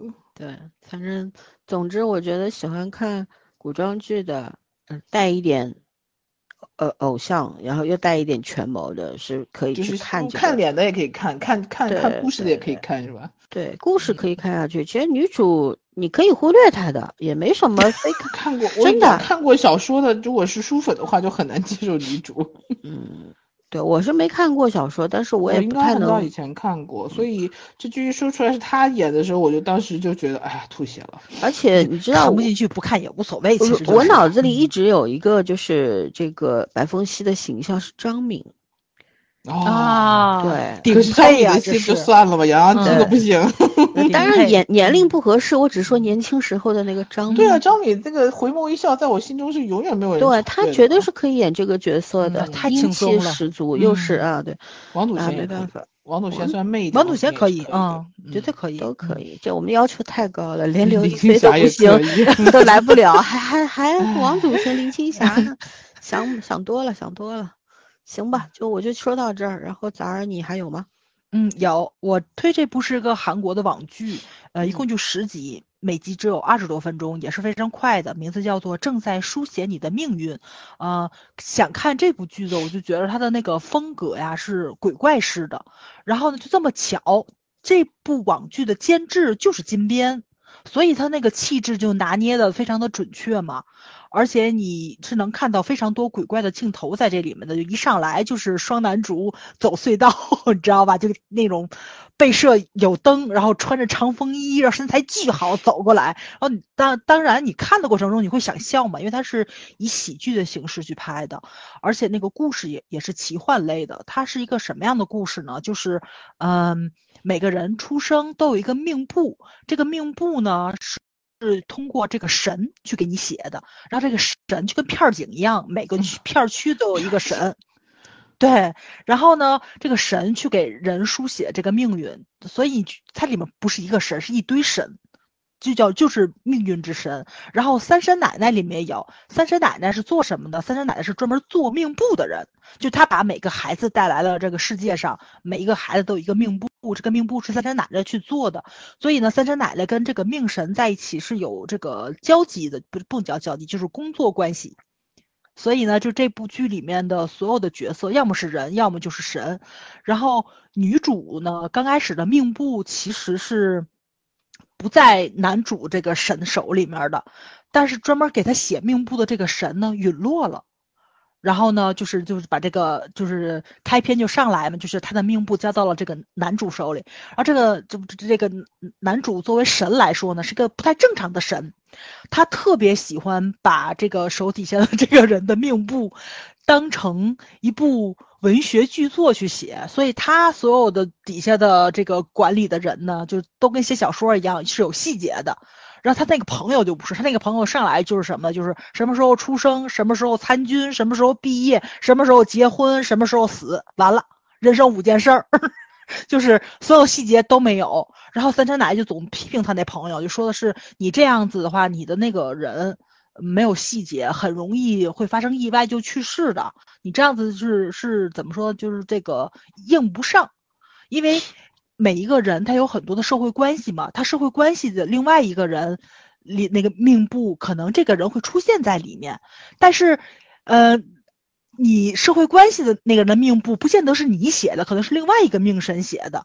那那个命神如果说他先写下来了这个人的命运的话，你你写的比他晚，那么你的这个角色可能会早死。就它里面其实是有很多种设定在勾连在里面的，就是所以你就会发生很多事情在里面嘛。然后呢，这个女主的这个命簿到了男主手里，但是这个男主他其实偏爱的不是女主，他偏爱的是男二号。男二号作为他手底下，他特别想写成一个鸿篇巨制的这么一个人物来说，他想把女主作为男二号的人生挚爱写死。然后呢，所以呢，他把女主的命簿拿过来了之后，就给女主写了一个非常浪漫的跟男二号的一个爱情经过。然后呢，呃，在两个人情到浓时的时候，女主死掉了，就是女女主在男二的故事里面死。掉了，然后三神奶奶跟其他的神就特别的不理解他，问他你为什么要写个这么残忍的故事？他说残忍吗？这是一个 多么浪漫的故事啊！然后我们说你最近在看什么书？他说我在看莎士比亚。然后，所以，所以他其实是有很多笑料在里面的，就是你看的过程中会就觉着就是就很搞笑，而且你想想这个设定啊，就应应和到咱们这个人生上来说，就是都能对上。就有的时候你会觉着，就是比如新闻里面发生的事儿特别的匪夷所思，你觉得怎么会发生这样的事情呢？啊，可能你当时在写这件事情的那个神喝多了。是有这个可能性的，对吧？还有呢，就是什么呢？就是为什么有的人的人生过得这么平淡呢？那可能你就碰上了这个男男主朋友那样的神，他就是不太想写你的故事，他不偏爱你，所以就只把你的人生比较大的事件写在了上面，所以你的所有人生变得跟水一样，就完全不那个什么。然后，其实随着故事的发展，你你会发现，其实女主是被神眷顾的一个人。他在长成到他这个年龄的时候，人生遇上了非常多的事情，比如说他可能会早死，就是他在五岁的时候，可能跟他跟他妈妈会被车撞死，但是是被神给救了。那个神是第一天做神，他对，就他们神会陨落，你知道吧？神是会陨落的，就你只要对人产生了感情，你就会陨落，同情、愤怒、嫉妒、爱情都都不可以产生的，就这种情感会杀死神。那个神第一天做神的时候，就把这小女孩给救了。他就无法理解，他做神第一天他就无法理解，就你作为神怎么能杀死人呢？他就把那个人给救了，救了之后他他就陨落了，然后他就又回来了。他回来了之后就跟女主谈了场恋爱，然后他又陨落了，然后他又回来了，就变成了就是现在的男主。就是他其实一直在一个失忆的状态下。他拿着女主的命簿就很奇怪，为什么女主的命簿有的字是显现的，有的地儿大段的空白呢？是因为女主跟神产生了纠葛，神陨落了之后，女主把她的记忆消失掉了。所以，但是她又没有真的忘了那个神，这个相爱的故事嘛，她就写了一篇小说，就是她幻想中的理想型是什么样子的。这篇小说后来又被这个神拿过来抄袭，在女主跟男二号的爱情里面，其实就是爱情就复制了过来嘛。就他这个剧特别有意思，就在这里了。他从头到尾都在讲抄袭这件事情，就是导演在抄袭金边鬼怪故事，你明白吧？然后呢，整个设定也在抄袭金边的鬼怪的那个，就是那个氛围里面去。然后剧里面的女主，然后呢，就是的这个小说被男主抄袭走了。但是呢，其实又不是抄袭，是女主跟男主真正发生的这个事情。然后后来就是男主那个神的这个身份被扒出来了，然后女主跟男二号都知道了自己的这个人物命运。他这个剧特别有意思在哪里呢？就是说最后所有的爱情都没有成真。男二号呢把自己的命簿拿到手里了之后，就是写上了一句话，是说，呃，当自己发现了神的秘密之后，再也没有一个神可以在这个男二号的命簿上去写下他的命运。男二号的命运只有自己可以书写。就是他这个命簿很神奇，就在这儿了。就是比如说神会提提供时间、地点、人物发生什么事儿，但是这个事儿的后续发展细节怎么样，其实是人自己去书写的。就比如说，嗯，男男男主写了女主跟男二号要到咖啡馆碰面儿，其实男二号不想去，男二号突然间就莫名其妙发现自己站在咖啡馆门口，手里拿着蛋糕，然后拿着花，就懵了。哎，我为什么在这儿呢？就是呃，就经常会发生。这种事情在里面，但是两个人产生的对话呀什么的都不是男主写的，都不是神写下来的，都是女主跟男二号真实发生的事情记录在了这本命簿上，所以后来男二号就写了这个话之后呢，女主就没有死，因为女主那个事情是男主写的，就是发生比较晚嘛，然后就就不成立了。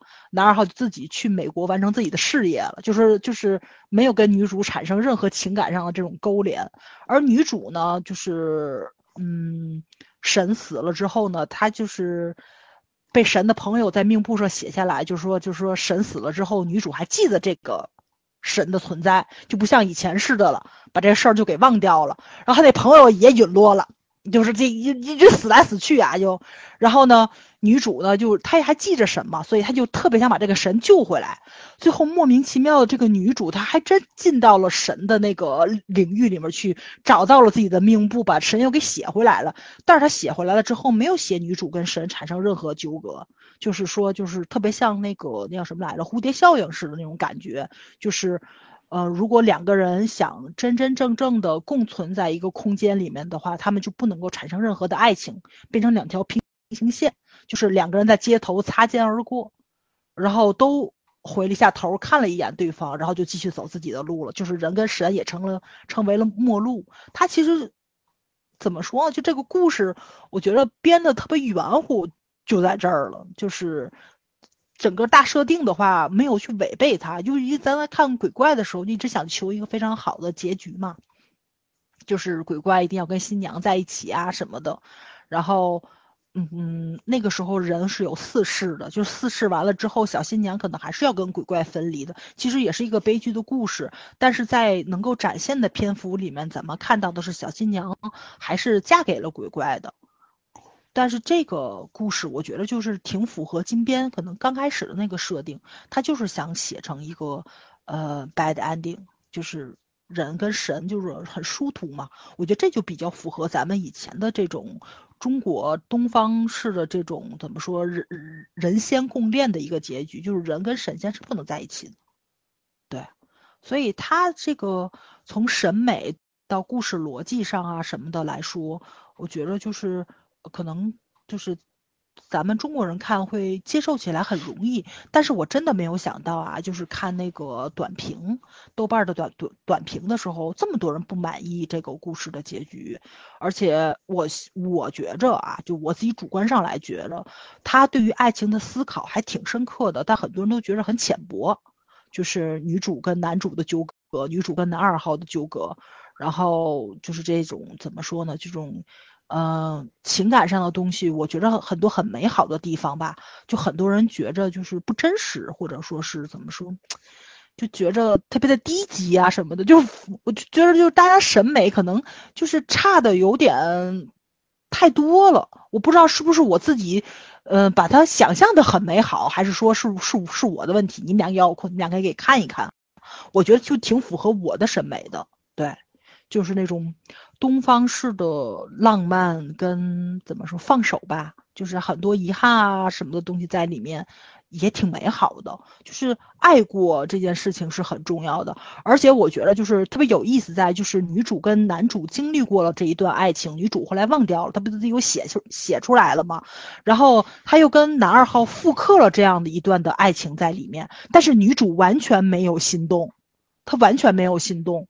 我觉得不是说因为他不爱男二号，只是因为他经历过，所以我觉得就这个是挺有意义在的。就是女孩子一定要多谈恋爱，你见的人足够多了，都都我我没说错吧？就是你的情感经历足够多的时候，你就会去分 辨，而且不会那么容易被别人制造的一些个浪漫桥段就打动了你。男人给你撑个伞，你就心动了。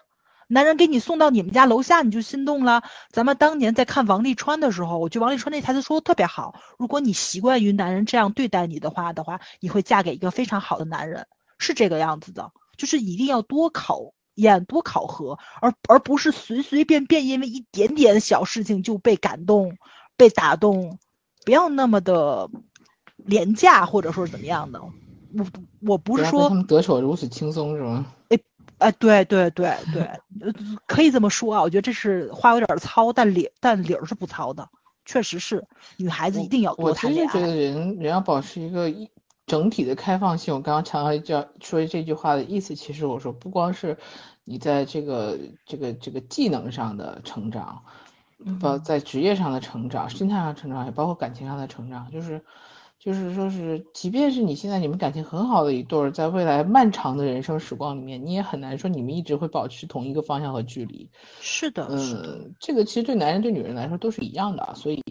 就是情感的开放性是什么意思？如果真的经历了一个就是你们俩必须要分开的一个过程的话，起码你不会把自己圈死在过去的这个人生目标里面去。嗯，你不会因为离开这个人就很痛苦。就这个剧就特别好在哪里？就那个男二号，我觉得是一个特别特别好的人，特别特别好的人设，不能说特别好的人，特别好的人设。他很潇洒，而且他特别有他他特别有意思。他是他不是因为神。写下来的那个剧本，他发现了女主是他的初恋，他真的是自己通过自己的那个智慧，慢慢的猜出来的。就是女主作为一个编剧嘛，然后呢，他作为一个导演，其实跟女主是有工作交集的。但是女主呢，编剧的名字写的是她的妈妈，所以他一直让他妈妈冒充编剧。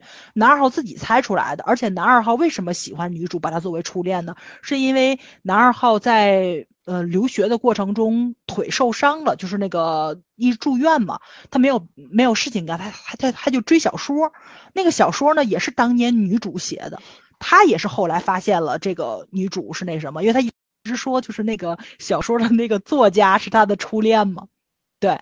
所以他就就是他爱上的是写小说的那个人，后来发现恰好是女主而已。其实从头到尾，他所有的这个故事都应和上了男主写给男二号的命簿上的那个设定了。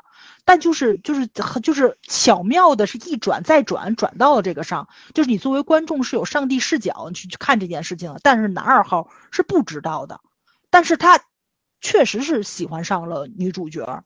但是他喜欢女主角，他一定要得到她吗？也没有，所有的决定都是他自己做的。我喜欢你，我跟你表白，我离开你，我去美国追寻我的梦想，所有的这个怎么说呢？就决定都是男二号自己做的。他从来没有因为男主在命簿上写下来什么，而去怎么说呢？就是那个按照他给他设定的那那条路去走。他把命运掌握在自己的手里面了，这个是这部剧里面最牛的一个地方，就是你的命运是神给你写下来的，但是通过人为的你是可以改变自己的命运的，或者说是把命运抓在自己的手里。你不要因为别人给你定了一条怎样的路你就走下去。我觉得他讲这件事情讲的还是挺厉害的，而且他不是在讲抄袭吗？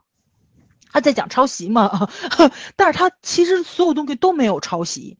也不是借鉴，我觉得他是用抄袭这个梗玩了很多东西。又因为女主是编剧，她不是写了一部这个电视剧嘛？这个就是这个网剧里面也就演了这个剧中剧。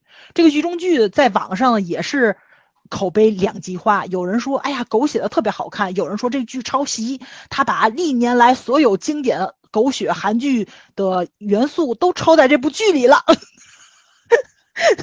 所以你就觉得，就是我觉得可能他可能在调侃顶楼，因为正好这个时机嘛，就顶楼不也是有很多狗血元素在里面嘛？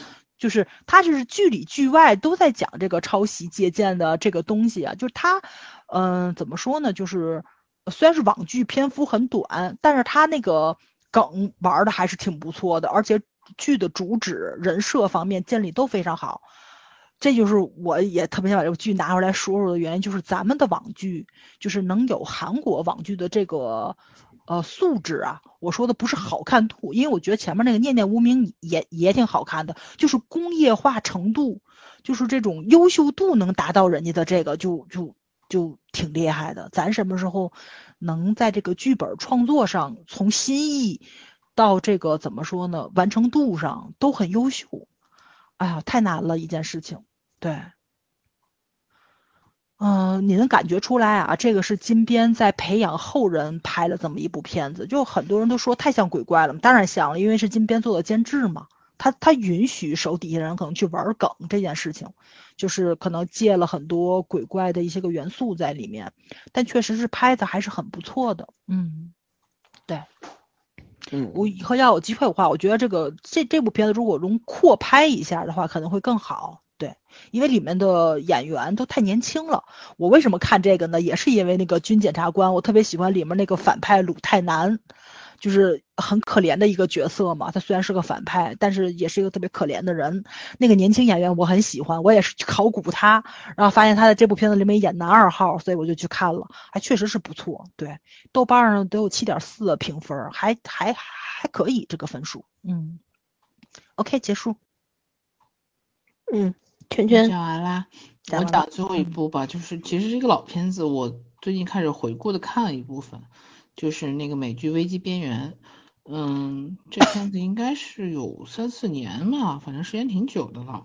我一开始看这个片子呢，我真的是把它当成一种恐怖片去看，尤其是第一季的时候，嗯，开始还是老美那套什么搞得像病毒袭击什么一样的那那些东西，就但是我。还能看，就是难得我会能看这种片子，然后我大概看了一季，后来发现看完第一季后面它就变成了一个平行空间了，它就讲这个，这个应该算是美剧里面很典型的，一直在用平行宇宙当背景的，它一直在讲平行空间，就是整个这个故事架构就在讲平行空间上面，然后它讲了这个这个好多科学脑洞哦，那时候是觉得这科学脑洞，现在觉得有些东西可能。我为什么现在会看？我就会觉得可能有一天会发生在现实里面去，就是，哎，有一些就是知道一点没坏处。然后另外一个就是我比较喜欢，嗯，他确实是讲了很多很多物理学的东西。然后虽然有点有点难度吧，这个不太适合科普，有点深。但是那个我真的很佩服编剧的这个这个这个想象力的水平和基础的物理知识这这种在在。故事的应用这个能力，我觉得老美这方面专业还是很牛的。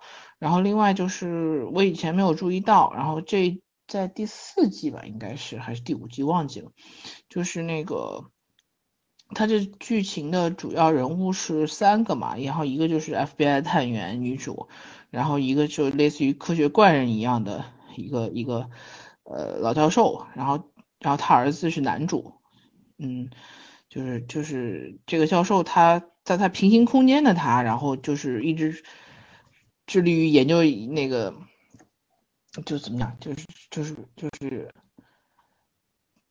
嗯，那叫什么？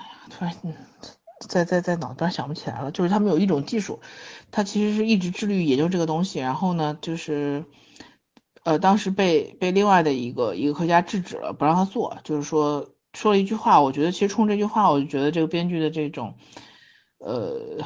在科学和伦理道德边界这个价值观还是对。他说有些事情我们不做，为什么会让他一直停留在那个理论阶段，就不做临床？是因为就不做正儿八经的这种这种实验，是因为那个有些事情不我们不适合插手，就我们作为人类不适合去干预很多自然界自然有的东西。然后他其实里面讲一个那个生化人那一部分。然后其实我觉得能够在就是脑洞大开的一部剧里面听到这样的一个观点，我觉得我我还是相信这个编剧的基础的这种这种道德观的。然后还有一个什么，你看，反正我这两天看他看的还挺对对对，就他第四季开始讲观察者，然后观察者是和普通的这种地球人不一样，他们没有地球人类的情感，就他们完全是记录这个宇宙和世界，因为不是在讲平行世界嘛。然后这帮观察者就是说，他们可以记录这个现实世界的这所有发生的事情，然后做出理智冷静的判断的。就他们是没有人类情感的。然后后来呢，就就产生了观察者就开始占领的占领了地球，想把人类赶尽杀绝嘛。你看，反正反正这美剧套路就是这样子的。但是，嗯，观察者后来就是他们有他们的优势，因为他们不具备感情，所以他不会被这个干扰，然后所以他的判断会下得更精准。但是后来。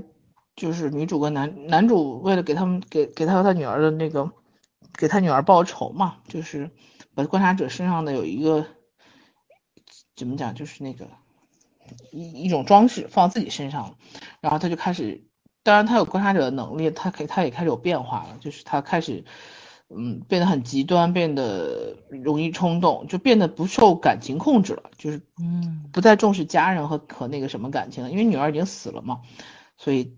他的那个就是女主就一直劝他说：“你不能把自己变得和这些观察者一样，你不能用赢他们的手段去去赢，就是说去去战胜他们，然后从而变成他们。也就是说，你要战胜魔鬼，不能把把自己先变成魔鬼。说在喜欢就是爱他们女儿的这个这个人心目中，他女儿是没有死的，是永远会跟你们在一起的。可如果你跟他们一样的话，他他可能就真的消失了，因为在他们的在观察者的眼中，他女儿是真的死掉了。然后最后这个男就放弃了。其实我那时候就真的就是在脑子里胡思乱想，我就觉得人类，你看感情说是人类最大的 bug，其实也是也是也是目前人类最大的优势吧，因为无法完全复制和模拟。包括我们录节目之前，我跟早儿也说了，我说其实人类最厉害的地方不是说有感情和没感情的问题，而是可以自由的切换感感性和理性，就是自由的选择感情，而且感情并不只有一种，感情是有好多种的。就是因为他这种随机切换的能力，然后我们才有创造创造创造力和想象力，也它不可控啊。就是等到有一天这些东西都可以复制复制粘贴的时候，就人真的没有独特性了。所以所有的东西都是好坏两面。其实我觉得。危机边缘，我之所以喜欢它的原因在于，第一，它讲了很多的知识性的东西；第二，就是它讲了，因为是平行空间、平行宇宙做背景嘛，然后它就在不同的平行宇宙之间，男主、女主，包括那个，呃，男主的老爹，其实他算是男一，我觉得，但是，但是没办法，不够年轻，不够帅嘛，就是安排的，他像一个科学怪人一样的老头，他在另外一个宇宙空间，他是那个。国防部的部长，然后他每天在做一些特别神奇的那种，就是想改造世界的事情。其实他也被误误解了，就是人在不同的环境下、不同的空间里面，他可能会做出来一些完全你想象不到，你自己会是那样一个样子，你会做出完全不一样的一些举动和一些行为，被周围的环境所改变。就是他讲的人的多面性、人的可能性，我觉得这个剧真的拆的很好。然后今天还有人在问说，哎，为什么？没有人喜欢这样的片子啊，因为后来底下的人就说：“大哥，这片子已经过去了四五年了，你现在提起来说，说当年追这剧的人都已经那个追了好几波了。”嗯，不过我觉得那两年同类型的片子是有的，包括四四零零吧，就是什么迷失，好像都是就很流行，都差不多。对，很流行这一套。但是我觉得讲脑洞来说，这个剧真的还挺挺牛的。就是平行空间它不是最牛的，但是讲脑洞的话，它真的挺牛的。就我觉得看一看无妨，然后最近就是咋说呢，不能说垃圾看多了，就是这种不费脑子小白文看多了以后，我觉得偶尔就是拉开一下深度也是有必要的。嗯，黑镜我是看不下去，黑镜讲到最后讲的还是人性的东西，看太辛苦了。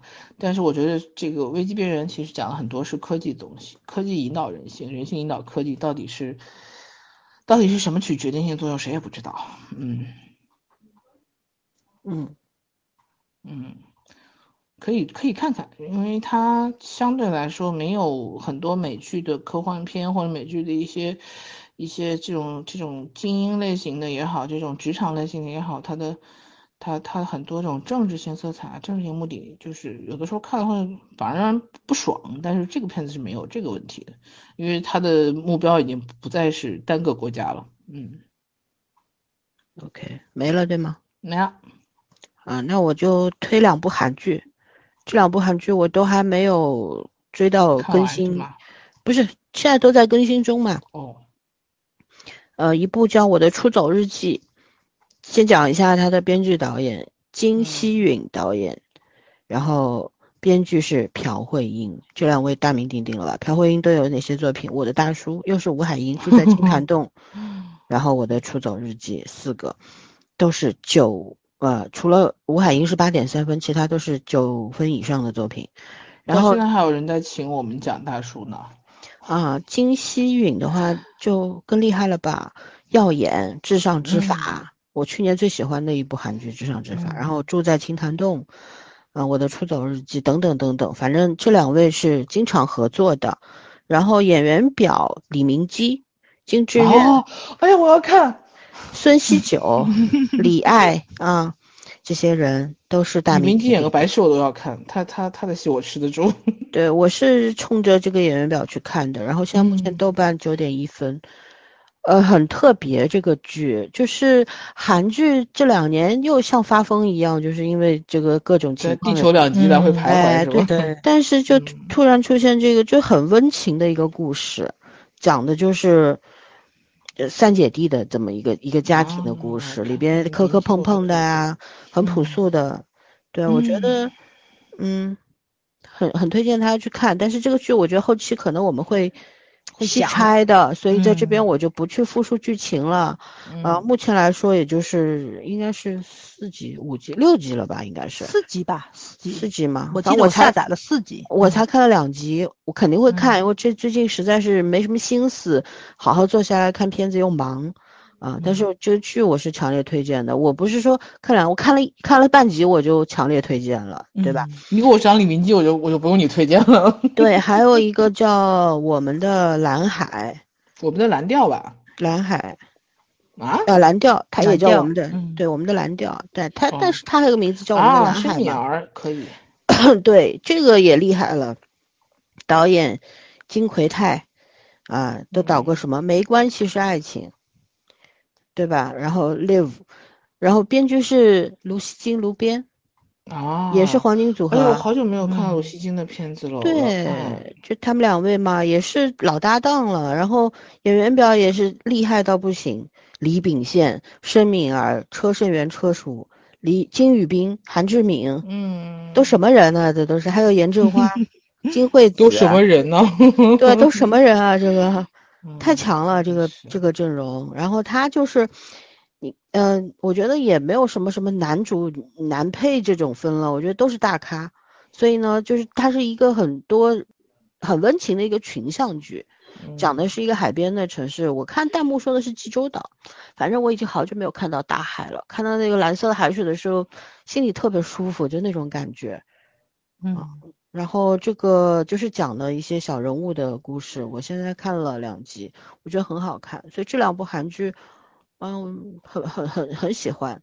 然后韩剧最嗯近也有像那个比较刺激的那个李准基的，我看不下去再去，次我的人生，重生的。对那个我看不下嗯去，对，只有这两部我是可以看下去的。李圣经的新戏我可以瞄一眼，我呃，喜欢他我。还没有看，然后还有好像那个金永大的那个剧对就是上了上了一集了。两集吧，他和李圣经那个嘛哎，，对，今天昨昨昨昨昨天还是今天？昨天两集的经出来两嗯集了。最近嗯不知道在干嘛，反正金彩玉的剧我也没有看金彩玉看不下去，看了。啊，反正就是就是可每一个阶段一个阶段的观剧需求就前一段就是一股脑的，要么就是很癫狂的，要么就是很很很很很傻白甜的这种。然后，嗯，然后像最近因为像我们上海，因为现在太刺激了这个生活，所以我就要看一些温情的东西，要不就看一嗯些哒哒哒的东西，就是《特战荣耀》这种。你要不就刺激过我的生活，比我的生活更刺激就可以了，要还有一不就是个尹汝贞的和那个李敏镐的，不知道好不好看啊，那个好像口碑还可以吧，但是他讲的是，呃，蛮早的韩裔美国家庭移民的对对对，旧时代的故事了，对嗯吧？？这个韩国的历史片，韩国的近近代历史片，对，我还没有看，可能以后会看吧，现在没什么。但是这两部剧我嗯就是隆重推荐啊，大家可以看起来。后面我们往后的几个星期肯定会找时间来聊，分别聊一下这两部剧的。我觉得是很厉，冲着这个阵容你都可可以聊一聊没错，呀，我下载了，但是还没看。嗯啊，可以看起来。嗯，好吧，那我们就哎，我还有一部，啊我还有一部，你说对你说，最后一部也是已经完结了的，不太长，十二集，单集就是五十多分钟，就那个《侏罗之王》，然后是周五吧完结的，然后导演是金大镇，然后嗯也是拍过很多片子，像《杀了我治治愈我》《酒店之王》《坏刑警》，所以他的那个风格吧，就拍片风格就是挺凌厉的那种。然后这个片子本身是有一部动画片的原作的，动画片不长，就九十多分钟的一一个半小时，然后它是扩充成了一部电视剧，然后拍出来。嗯，反正这个剧我看的过程中，我觉得悬疑感做的特别好，特别的抓我。我我看的过程中，我就实在受不了了嘛，我去二群问，因为他那我看的时候就是周五已经出结局了，我还没有看到快到结局了，我就问有没有人看，然后李子出来，李子说他看了，但他只看了第一集，还没我看多了。我现在我 我安心看吧，我就安心看了。但是我后来实在受不了，我就拉到结尾去看了一下，因为就是刑警作为其中的男主角也裹在案子里面嘛，然后你就特别想知道他的结局。然后后来看那结局，嗯，跟我猜的差不多，对。但是我后来就是在豆瓣上看短评，有人说动画片的结局跟电视剧不一样，所以呢，我打算明天再去把那个动画片看一看。我其实应该今天看了的话，两个可以做一下对比。其实它这个就是本身电电视剧讲的并不是很复杂，就是嗯、怎么说呢，就是一个连环嗯、凶连环杀人案的一个凶手。然后呢，讲他为什么就开始杀这些人，就是因为他当年就是被校园暴力过，而且他在杀人现场呢都会留下给这个正刑警的一句话，然后呢就就作为他的那种杀人的标签嘛。然后郑晶晶就开始办这个案子了，在办这个案子过程中，你会发现两个人其实，在学生时代两个是非常好的朋友，算发小吧，特别好的朋友。然后呢，呃，两个人有一个共同的朋友，在当年的这个校校园暴力事件里面死掉了，然后就揭露了那个人死因是什么，然后就一步一步一步一步的把这个事情就滚出来了，然后就就挺悲惨的，就看的过程中。就觉得特别特别特别特别的难过，然后就大家可能就是咱们的认知还停留在，呃，校园暴力不就是被欺负，然后被打，就是怎么会对人的创伤有这么大，或者说是为什么能把人逼死这件事情上，就是他其实讲的就就特别的残酷跟残忍。他这个不是说一群无知的孩子们年少无知，然后造成的悲剧，他不是，他把家长、社会，呃，然后老师、学校方方面面，甚至于警察，他都演出来了，对，都牵扯进去了。然后你看的过程中，你就特别特别的不舒适。这个片子。豆瓣上评分八点七，呃，在我心目中也是将近九分了。但我扣分的唯一的原因是，我觉得这个女刑警就挺多余的。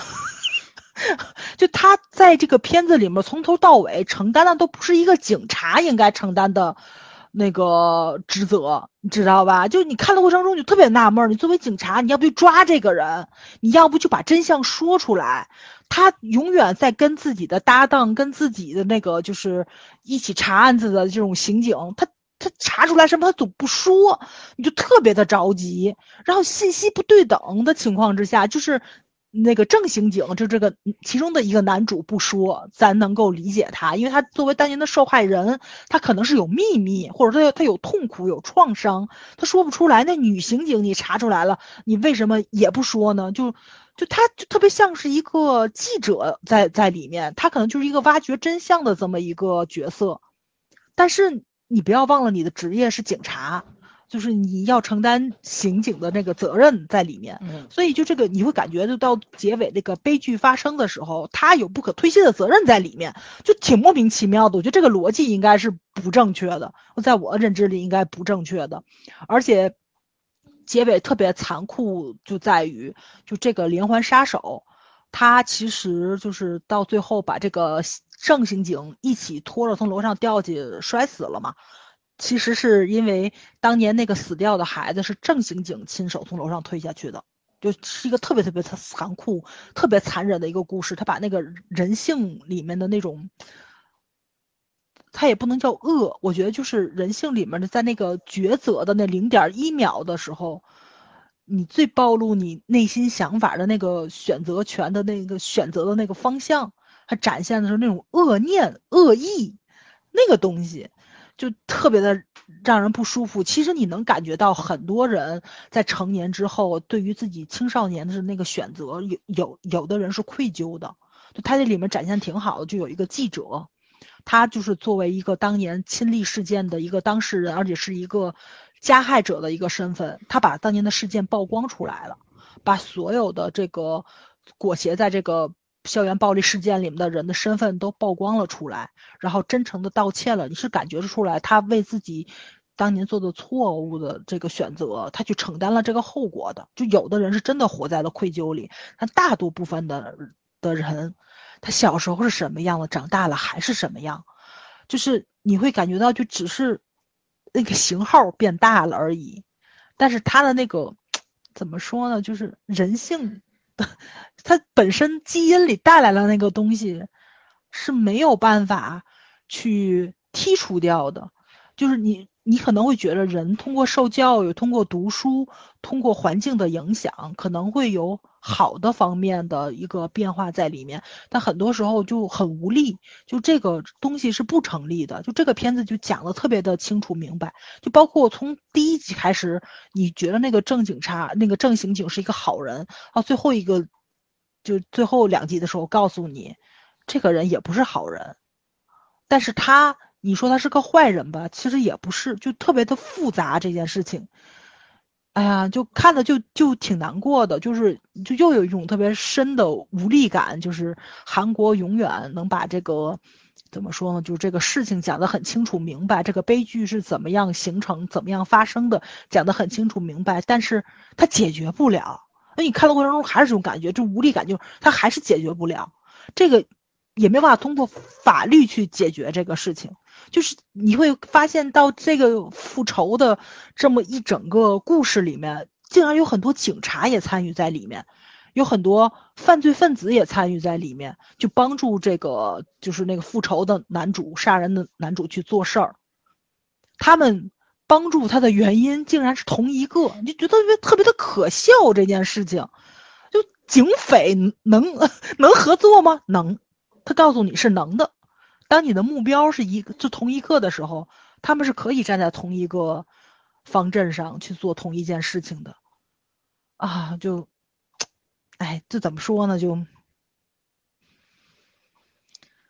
哎，怎么说着说着就叹气了呢？就是人从来没有变过，就这件事。这也没什么好叹气的，既然这是事实的话，是的，对吧？嗯。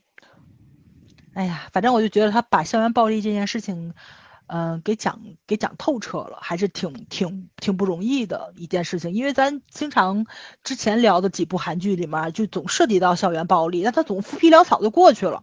他不管用用用那个丧尸片儿啊，还是用这种怎么说这种。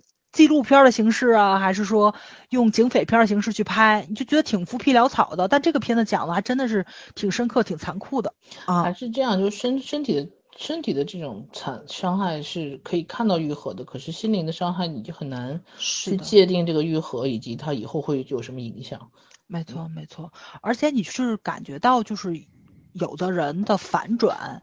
就挺让你无法理解的，就是我觉我觉得有的角色可能也是一个弱者，在那个环境里面，他没有办法，他只能够变得跟那个坏人一样，然后才能够保护自己嘛。你你你可能是这样子理解的，就是为了活下来嘛。是对对的，但是你看这个片子的时候，他到后面这个人长大了，就跟你讲这件事情，不是的。他在那个角，他在就青少年，他扮演那个角色是他扮演的，他就是一个坏人，而且他就玩了一个特别大的花活，他就是就充当一个狗头军师的形象，他其实是在指挥那些个坏人去作恶，这个很突破你的想象，你知道吧？因为他长大了之后，他做那个事儿更恶，就更让你突破吧。就是他其实因为本身孩子道德观就会差一些嘛，没错，他天然会差一些，然后呢，他。人的本能又是又是愿意和强者为伍的嘛，所以他就会隐藏自己。或者指挥别人，我觉得人性其实有些东西确实是在小的时候就已经已经就已经展现出来了。对，就是不要觉着小孩就是个天使，不是。这个片子还是挺清楚明白的去讲这个。还有就是，你要觉得小孩或者是个天使，你就有一天会变成一坨狗屎。是的，你你你会觉得学校可能是个乌托邦，是个象牙塔，告诉你不是的。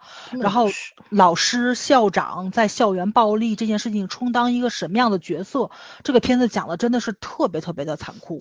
就老老师 对。老是想去打压一个孩子，想让孩子在这个集体里面永远处于一个被剥削的这么一个状态，他太容易了。就是那种阶级上之上，就他制定好的游戏规则，我让你在这个班里充当什么角色，你就必须充当什么角色。就这种权威性的东西，他展现的简直是太残忍了。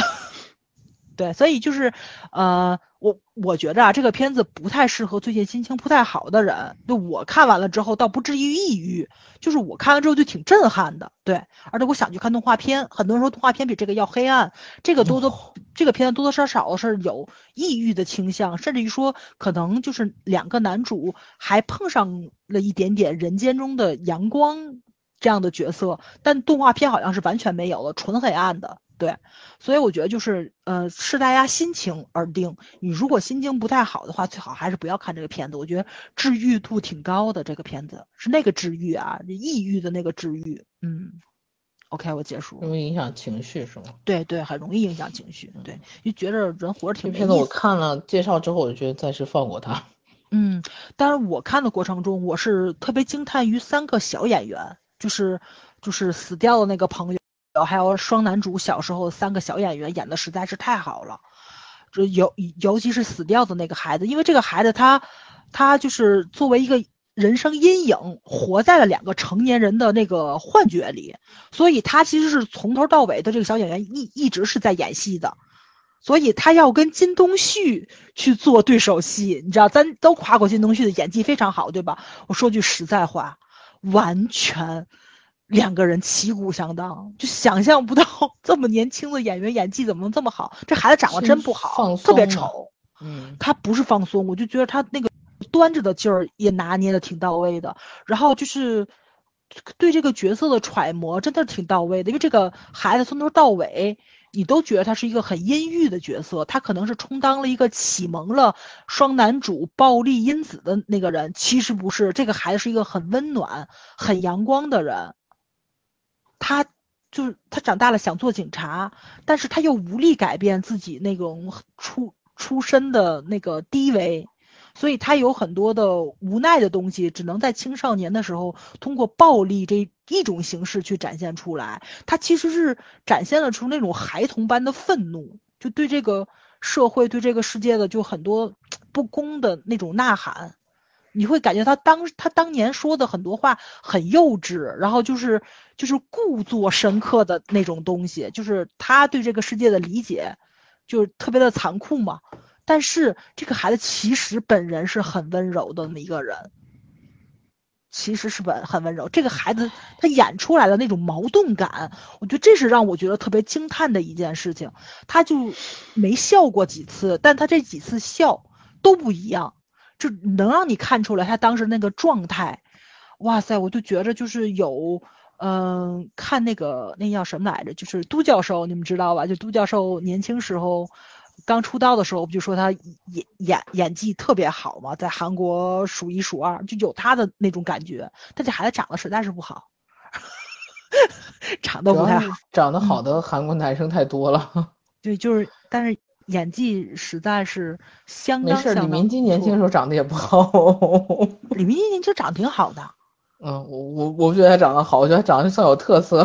啊，对对对，是有特色。这孩子长得真的是不好，就嗯，也不至于到王王宝强那个地步啊，但确实是是属于就挺偏向于王宝强那那种类型的小演员，但确实是演技非常的棒。那那确实是很有演技的。对对对对。看的过程中就就是挺挺惊艳我的，嗯，就是我可能是最近心情变好了。所以我就是看这个片子的时候，我没有被他这个剧情带着走，我情绪上还是比较稳定的。我一直是觉着人家的那个拍戏的手法，然后那个剧情的起承转合、悬疑度的这种怎么说呢，就是拿捏的分寸感，就挺惊叹我的。还有演员的演技，所以呢，我就没有特别的被这个剧情跟情绪化的东西影响控制哈。对对对，没有被控制掉。但是很多时候我真的是入戏了。我我我感觉上就特别的不舒服，就真的是很不舒服，所以我强烈的建议大家，如果心情不好的话，最好还是不要看这片子，真的是有一点点的残忍，而且是过于残忍了。对，是成人向的残忍，就把直面就把人性最恨那些东西直接翻出来了。是的，而他放到了校园里面去，就本应该是一个很单纯、很阳光。很温暖的一个地方，然后就完完全变成了一个厮杀场，就你觉得这完全是一个末世题材，你知道吧？就是就你一定要设计好阶级在这个环境里面，精神世界的末世是吧？对你才能够去生存。但是有些人就是不想做猪嘛，对吧？就是狗去管着猪，有些人不想做猪，我想做人，因为人可以管狗嘛，我想做人。那你想，就是这种，就是这种精神的这种越级，对吧？你要打破这种阶级壁垒，非常非常的难。他这个片子就讲了就是这种东西，而且他不只讲了校园生活，他还讲了这些人成年之后的这个东西。反正我就觉着，呃，编剧他也不是在讲父权，但是他可能就是在讲人类社会的残酷。对，这个东西你是打破不了的，而且是永远存在的。保存的动物性。对对对，嗯。OK，结束。行，圈圈还有吗？我没有了。行，我也没有了，推完了。现在已经十二点零七分了，睡觉。睡觉啊，晚安，拜拜，晚安大家，拜拜。So follow, follow the sun, the direction of the birds, the direction of love. Breathe, breathe in the air. Cherish this moment, cherish this breath. Tomorrow's a new day for everyone. Brand new moon, brand new sun.